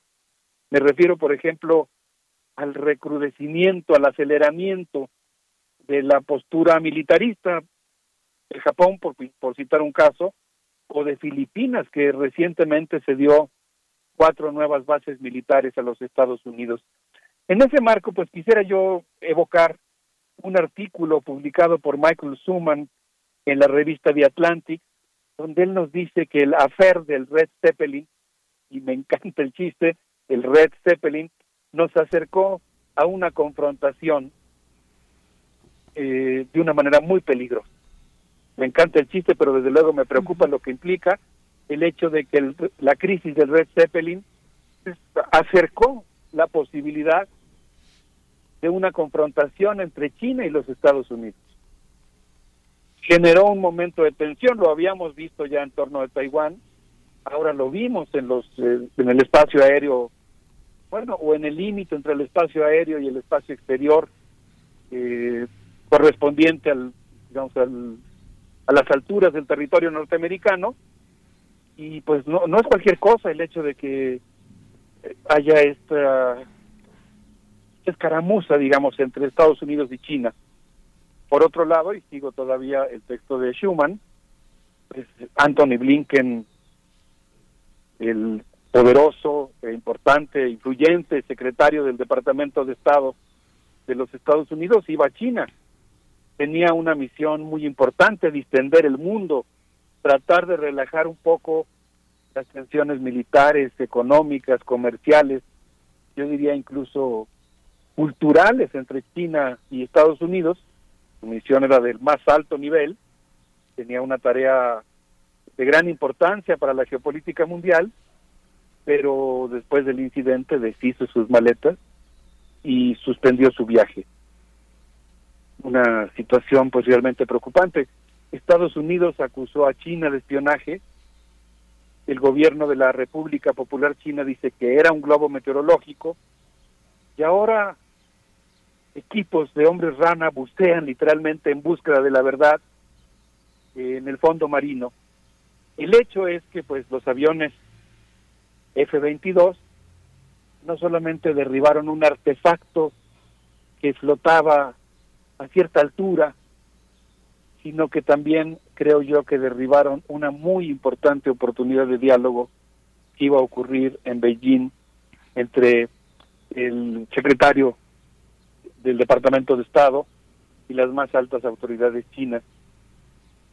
A mí me llama mucho la atención el hecho de que Biden derribó el globo días antes de su informe, lo usó políticamente y estableció el conflicto entre las prioridades estadounidenses y pues como mencionaba yo hace un momento, ahora ningún político querrá mostrarse blando, ¿no? Que ahora todos tendrán que utilizar una retórica anti-China y pues por otro lado, en el caso de la República Popular China, por eso seleccioné para para anunciar esta intervención una foto en la que pues habitantes de esa civilización eh, están viendo los periódicos del día posterior al derribo del globo. ¿Cómo se habrá tomado entre los 1.300 millones de chinos, o al menos entre quienes ya tienen una edad para estar atendiendo los asuntos internacionales, el hecho de que Estados Unidos derribara este globo, que según la información oficial, pues era solamente un globo meteorológico. No lo estoy dando por hecho, pero lo que estoy diciendo es que eh, la decisión de resolver la crisis mediante un, un derribo espectacularizado, un derribo que fue altamente mediatizado del globo chino, se le dio seguimiento durante una semana, ocupó los principales titulares de los noticieros de televisión, de las estaciones de radio, de las de los servicios de información de las redes sociales, se anunció que el presidente Biden había dado la orden de derribarlo, se transmitió el derribo, lo que vimos pues fue en el caso de los Estados Unidos una campaña que intencionalmente intentó provocar el miedo y utilizó la maquinaria de la conciencia para producir el miedo a la amenaza china, que por supuesto pongo entre comillas amenaza china. Pero en el caso de China también se recibe un mensaje. Insisto, estoy dejando pendiente porque no lo sabemos, ahorita también emitiré eh, o comentaré algunas opiniones sobre ese tema, no sabemos si realmente era un artefacto meteorológico, digamos un inocente artefacto meteorológico, o era evidentemente un artefacto destinado a obtener información, aunque hay satélites mucho más poderosos que podrían hacerlo de manera mucho más eficiente y sigilosa, pero el hecho es que independientemente del tipo de artefacto que se tratara, pues, habría que hacer un ejercicio empático de cómo se leyó eso en China cómo leyó eso la población y evidentemente pues eso también atizó en el caso de China un profundo sentimiento antinorteamericano que yo diría que se elevó hasta los cielos. Eh, en este sentido, pues podemos decir que el mensaje estadounidense fue interno y externo y alcanzó, por ejemplo, al primer ministro australiano que visitó Beijing en diciembre pasado. Sigo todavía más o menos bordeando las ideas de Michael Schuman, yo agregué un poco el énfasis en la espectacularización del globo y los, el efecto que provoca tanto en la sociedad norteamericana como en la sociedad china. Pero ahora retomo la línea de información e interpretación que da Schuman en la revista The Atlantic. Eh, él menciona que Xi Jinping se reunió en diciembre con Vladimir Putin. Eh, Estados Unidos lo acusa de, de estar incrementando sus arsenales nucleares y Xing Gang, el nuevo ministro de Relaciones Exteriores chino, continúa promoviendo la iniciativa global de seguridad, que se entiende que es una alternativa, digamos, un modelo alternativo, eh, un nuevo, un, un modelo alternativo de orden mundial que China está promoviendo en el mundo, en el que está tratando de construir la imagen de que China ofrece serenidad mientras Estados Unidos pues se encuentra muy alterado, ¿no? Xi Jinping sigue con un discurso que se opone a la occidentalización del mundo, entendida como la hegemonía estadounidense, pero el texto de Schuman pues termina con una idea que a mí me parece que nos obliga a nosotros a preguntarnos, pues nosotros qué vamos a hacer. Él dice que ahora pues eh, lo que estamos presenciando es un, pues no sé si un banderazo de salida, porque eso ocurrió prácticamente desde la toma de posesión de Joe Biden, podríamos decir un segundo banderazo de salida para una segunda etapa de la carrera armamentista y específicamente de lo que podríamos llamar una nueva guerra fría. Y Schuman plantea que ahora los países tendrán que elegir si se van, él no usa, este, él no usa esta expresión que yo voy a usar, que es muy eh, mexicana, ahora los países tendrán que elegir si se van con melón o con sandía, pero eso pues generará, generará una polarización innecesaria en la comunidad internacional. No es un mundo acogedor, no es un mundo acogedor ese que obliga a tomar partido y en el que de momento pues al menos en la retórica estadounidense no hay lugar para puntos intermedios o para quien quiera la paz. Y dice Schuman, y esta parte me pareció muy interesante, que ese conflicto que se presenta entre Estados Unidos y China, entre Estados Unidos y Rusia, eh, quién sabe si en un conflicto que más bien es Estados Unidos con Rusia y China, pues en realidad eh, le pega a muchos países del mundo y entre ellos y de manera particularmente dramática a Alemania. Eh, pues esto sería un, un primer bloque de reflexiones en torno a todo lo que rodea este incidente del globo rojo. Berenice Miguel Ángel. Sí, Alberto Betancourt, es que estas narra estos actos, estas narrativas militares, entre todos ellos además eh, destaca este discurso del día de ayer del secretario general de la OTAN, no sé si los registraron nuestros eh, radioescuchas, eh, tú mismo Alberto Betancourt, donde pide que el piso del gasto en defensa de los países miembros de la OTAN sea del 2%. Actualmente es el tope, el 2% es el tope. Bueno, el secretario general de la OTAN, Stoltenberg, pide que, que ese sea el piso, el piso a partir del cual eh, construir, incrementar, es decir, el gasto de defensa. Eh, pues eso, eso es lo que está también en estas narrativas. Sí, qué preocupante, ¿no? Qué, qué preocupante realmente que estemos entrando en un terreno como ese, en el que pues la guerra va, digamos, naturalizándose en el discurso, va obteniendo dinero para su financiamiento, eh, se va favoreciendo el complejo militar industrial, se están calentando las relaciones internacionales, pues ahí yo creo que se requiere desde luego una mirada muy atenta, una postura diplomática muy constructiva y asumir las responsabilidades que nosotros tenemos. No, no sé qué les parezca, a lo mejor podríamos escuchar un poquito de música para quedarnos meditando en este incidente del Globo Rojo y a lo mejor regresando podríamos comentar sobre la postura de los medios chinos, por ejemplo, que dijo el diario Global Times, que plantea que Estados Unidos exageró al usar sus aviones muy modernos F-22 para derribar un globo meteorológico al que los medios estadounidenses calificaron como globo asesino, dice el, el Global Times con cierta ironía. Pues vamos a la música, Alberto. ¿Cuál es la propuesta? Pues yo quisiera proponerles que escucháramos a Lin Manuel Miranda con esto que se llama Aaron Board de, del musical Alexander Hamilton, que habla de esta fascinante y compleja historia política de los Estados Unidos. Vamos a ir. 1776. New York City. Pardon me, are you Aaron Burr, sir? That depends. Who's asking? Oh, well, sure. Sir, I'm Alexander Hamilton. I'm at your service, sir. I have been looking for you. I'm getting nervous. Sir, I heard your name at Princeton. I was seeking an accelerated course of study. When I got sort of out of sorts with a buddy of yours, I may have punched him. It's a blur. Sir, he handles the financials. You punched the bursar. Yes, I wanted to do what you did, graduate into and join the revolution. He looked at me like I was stupid. I'm not stupid. So how'd you do it? How'd you graduate so fast? It was my parents' dying wish before they passed. You're an orphan. Of course, I'm an orphan. God, I wish there was a war, then we could prove that we're worth more than anyone bargained for. Can I buy you a drink? That would be nice. While we're talking, let me offer you some free advice. Talk less. What? Smile more. Huh. Don't let them know what you're against or what you're for. You can't be serious. You wanna get ahead. Yes. Fools who run their mouths off wind up dead. Hey, yo, yo, yo, yo, what time is it? Showtime! Like I said. Showtime, showtime, yo! To be. A two pints of Sam Adams, but I'm working on three. Ha. Those red coats don't want it with me, cause I will pop chicka practice stop till I'm free. Eh oui, oui, mon ami, je m'appelle Lafayette, the Lancelot of the revolutionary set. I came from afar just to say bonsoir to the king, cause it's who is the best, c'est moi.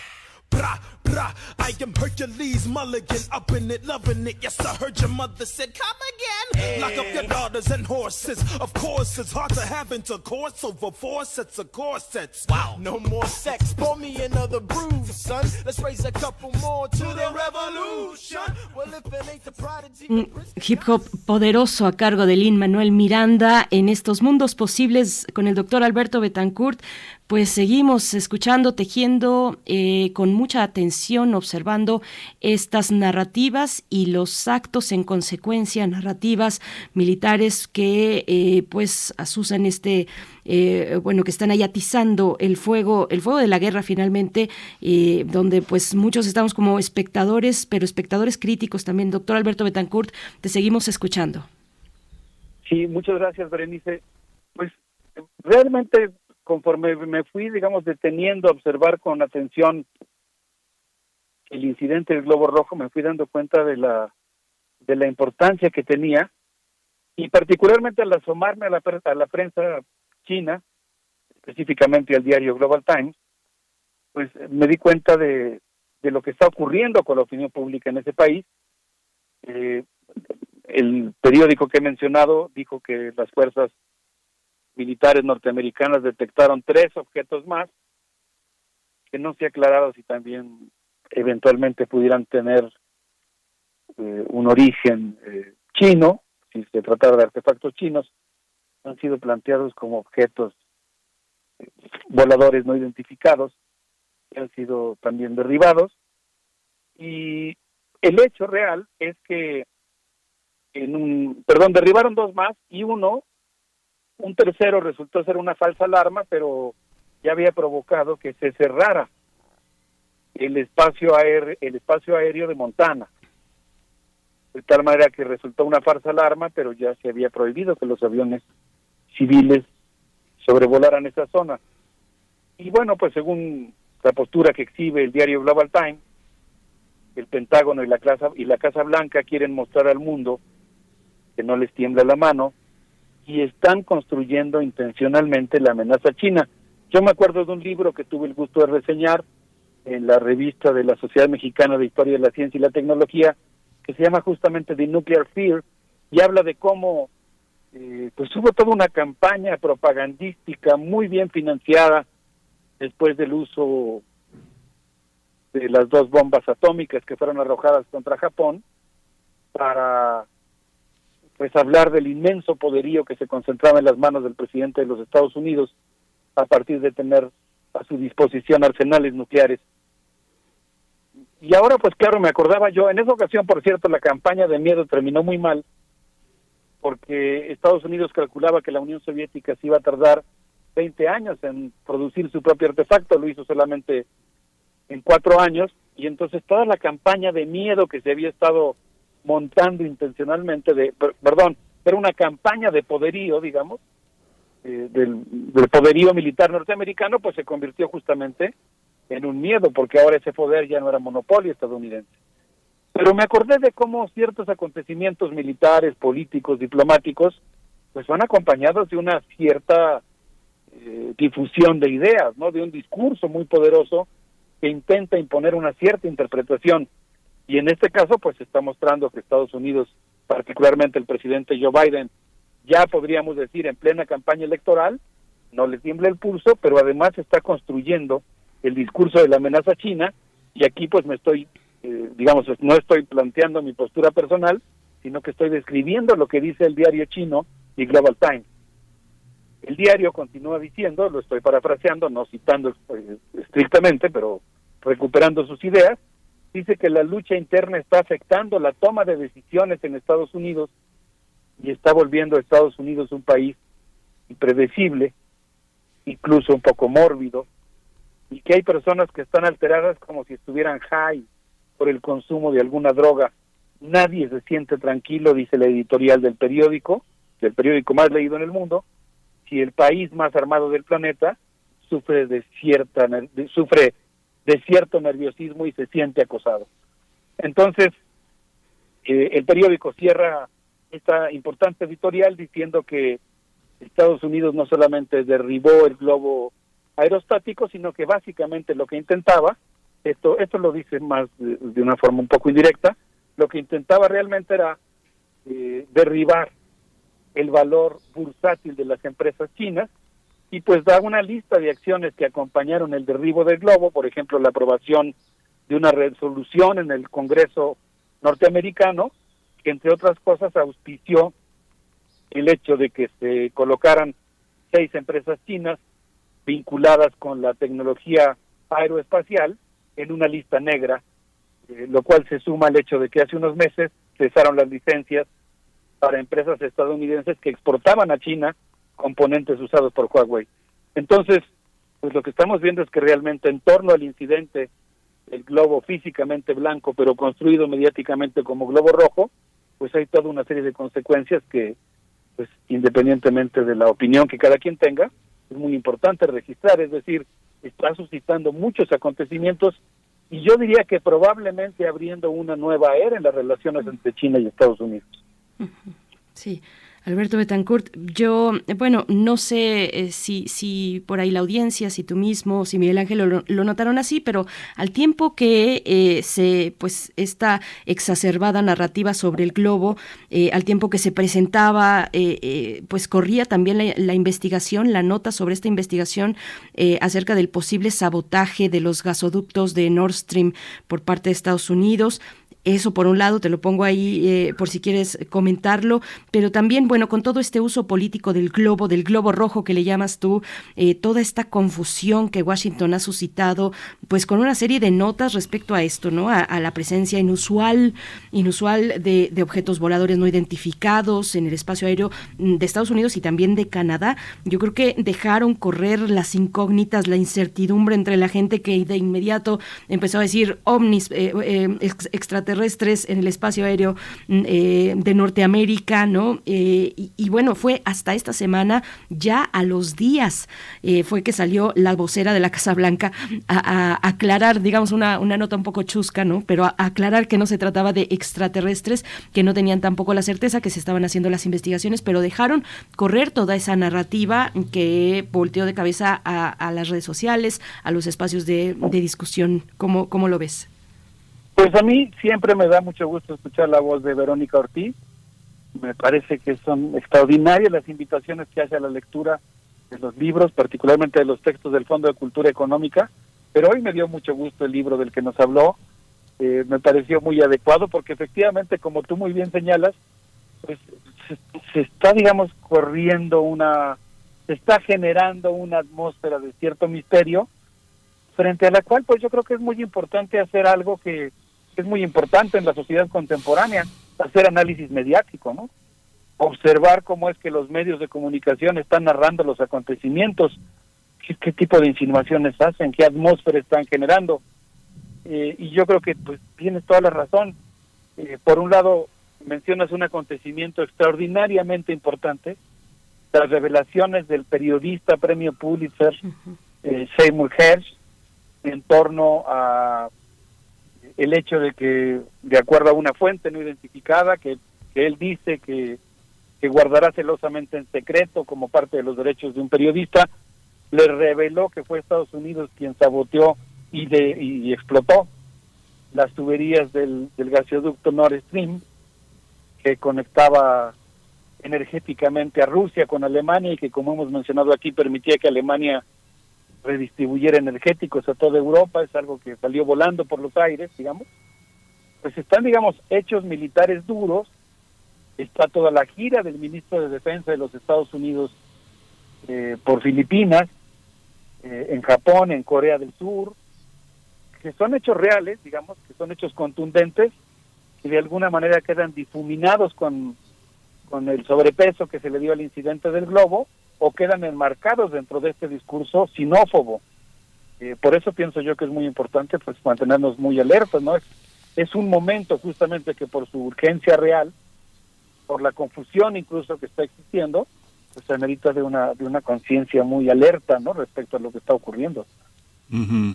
Y es que justamente, Alberto, pues, esa narrativa mediática sobre la que hemos insistido todos estos años tiene que ver con el gran negocio de los medios. Lo que la, la idea de que nos han vendido de objetividad de los medios es una idea que venimos acompañando desde todo el siglo XX en el caso de México con la creación de Excelsior y El Universal, que son prácticamente los periódicos norteamericanos en México, con todo ese estilo piramidal de la noticia como centro del diario, con esta cuestión de que todos los días pasan cosas extraordinarias, de que los protagonistas son las autoridades que generan los discursos, eh, las autoridades empresariales y eclesiásticas, no solo las políticas. Hay toda una idea que acabó con un periodismo del siglo XIX que protagonizó la crónica como uno de los ejes y que hoy los grandes periodistas no escriben en los periódicos, escriben libros y porque los periódicos son los grandes negocios donde se donde se cocinan las versiones de una realidad que parece que parece eh, muy elaborada, pero que en realidad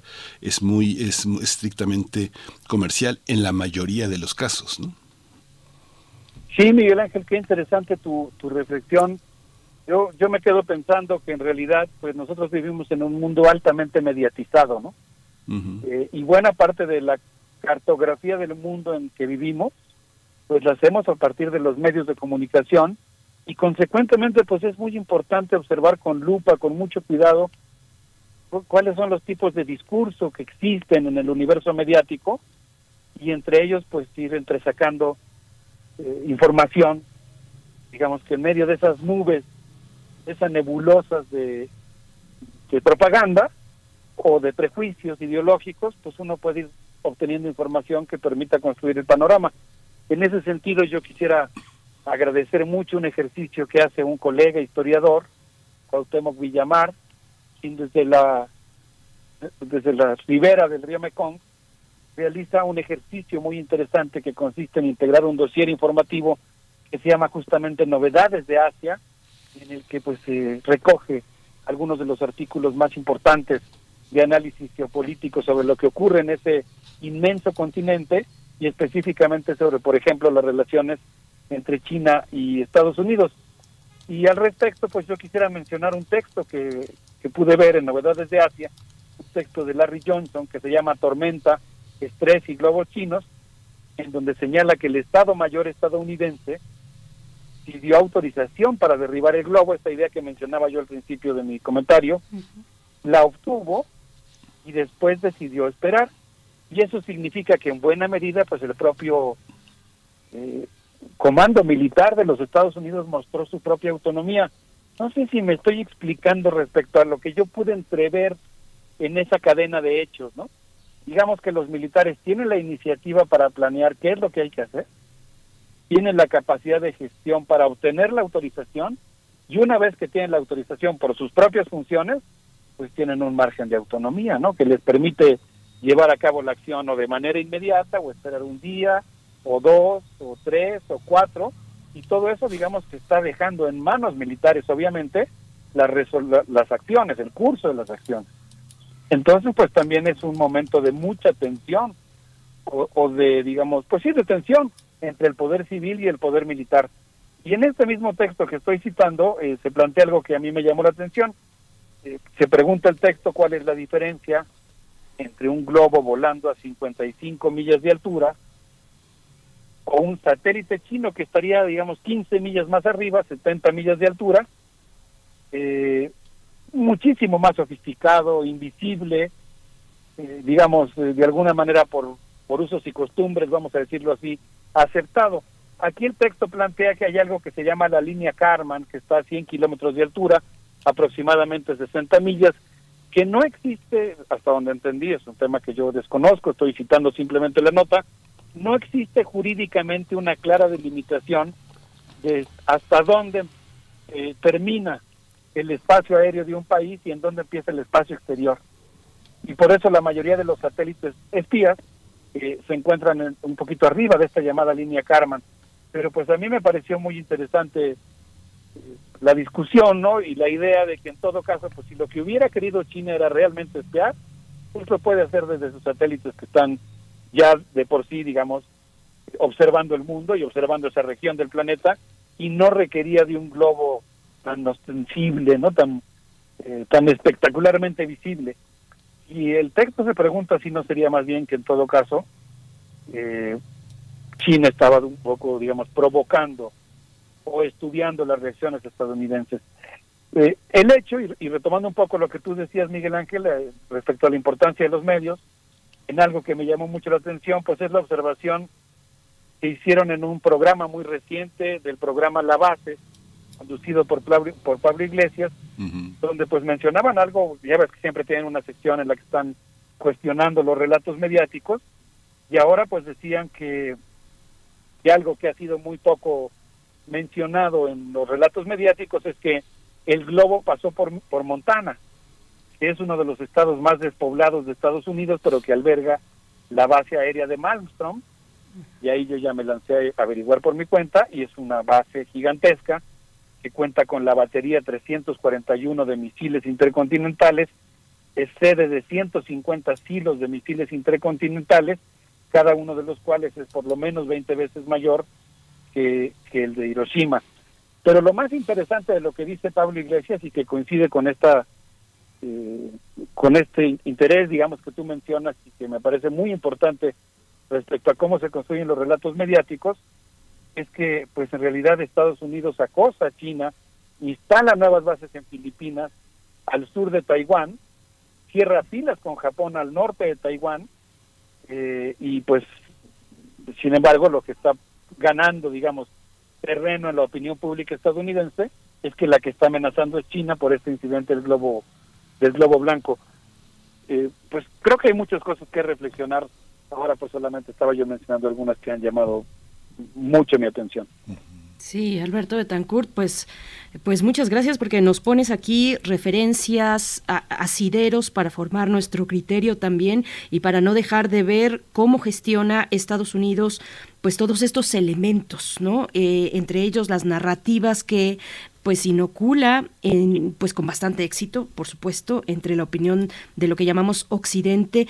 Eh, y tenemos varios ejemplos, este muy concreto que además apunta a la guerra. Está recientemente también que nos toca directamente la, cómo se ha dado la narrativa en torno a lo que es México respecto o a partir del juicio de García Luna, ¿no? Por ejemplo, bueno, que es otro tema, pero hablando de narrativas, de cómo Estados Unidos eh, genera estas narrativas a su favor, donde pues eh, los demás, los de afuera, los que no están ahí con él, pues son, son los malos, son el enemigo público eh, universal, digamos, ¿no? Planetario.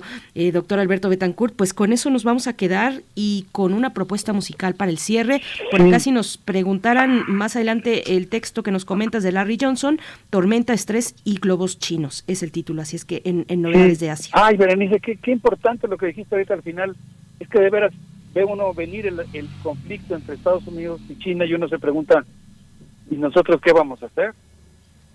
¿Transistores? O sea, ¿nos vamos a limitar a hacer transistores para el complejo militar estadounidense? No. México tiene que jugar un papel fundamental como un país constructor de paz, como un país que tiene que tender puentes entre dos pueblos que son nuestros amigos, el de Estados Unidos y el de China. México no puede tomar partido. No sabes cómo te agradezco que nos despidamos de esta reflexión, pensando que no estamos hablando de algo que esté ocurriendo en otro planeta, sino algo que nos atañe a todos los que estamos en este mundo, pero específicamente a los mexicanos que, que estamos llamados a jugar un papel en base a la tradición diplomática de nuestro país. Muchísimas gracias por ese comentario. No, al contrario. Doctor Alberto Betancourt, pues que nos vamos con música. Pues sí, pensando en estos puentes que tenemos que tener, nosotros queremos que todos los pueblos se lleven bien. ¿Qué les parece si escuchamos a Limbao con esto que se llama Shanghai Viva? Y nos quedamos meditando sobre el asunto. Gracias y hasta, hasta la luego, próxima. Alberto. Un abrazo. Otro de vuelta, doctor Alberto Betancourt. Vamos a escuchar.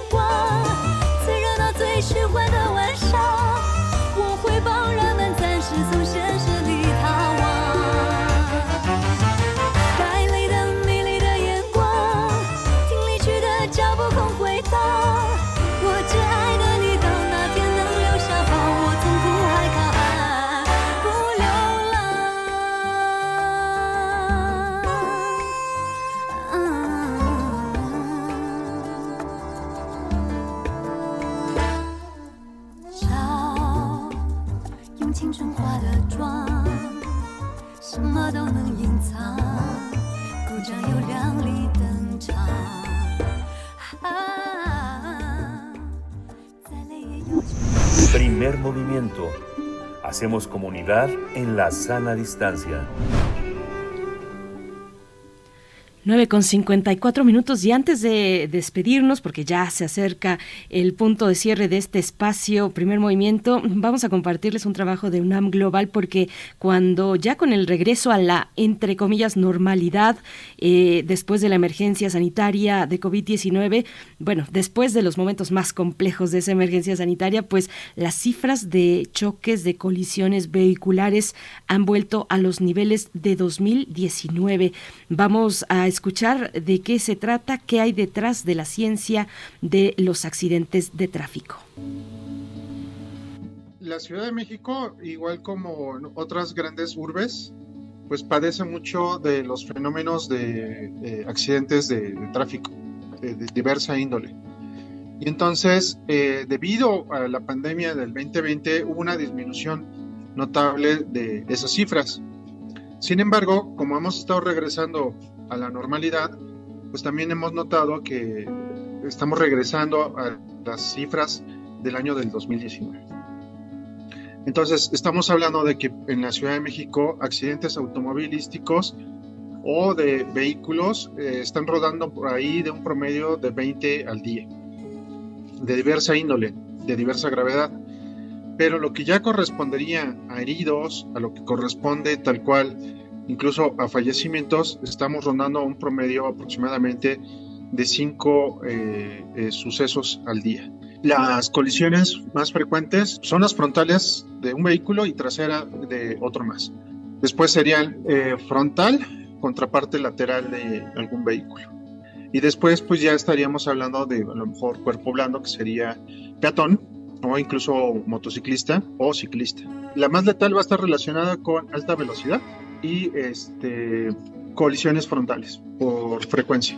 La colisión lateral directa a eh, la posición del conductor es, eh, puede ser letal, pero es menos frecuente. Nosotros lo que hemos propuesto es estar haciendo modelos de carros, algunos son de juguete, algunos son un poco más sofisticados, y en estos hacemos variaciones también de masa, los aceleramos y los estrellamos. Ahora, al estrellarse, les hemos puesto algunos chasis especiales, por ejemplo, de aluminio eh, delgado. Y entonces se deforman con la velocidad. Y entonces analizamos cómo es esa deformación.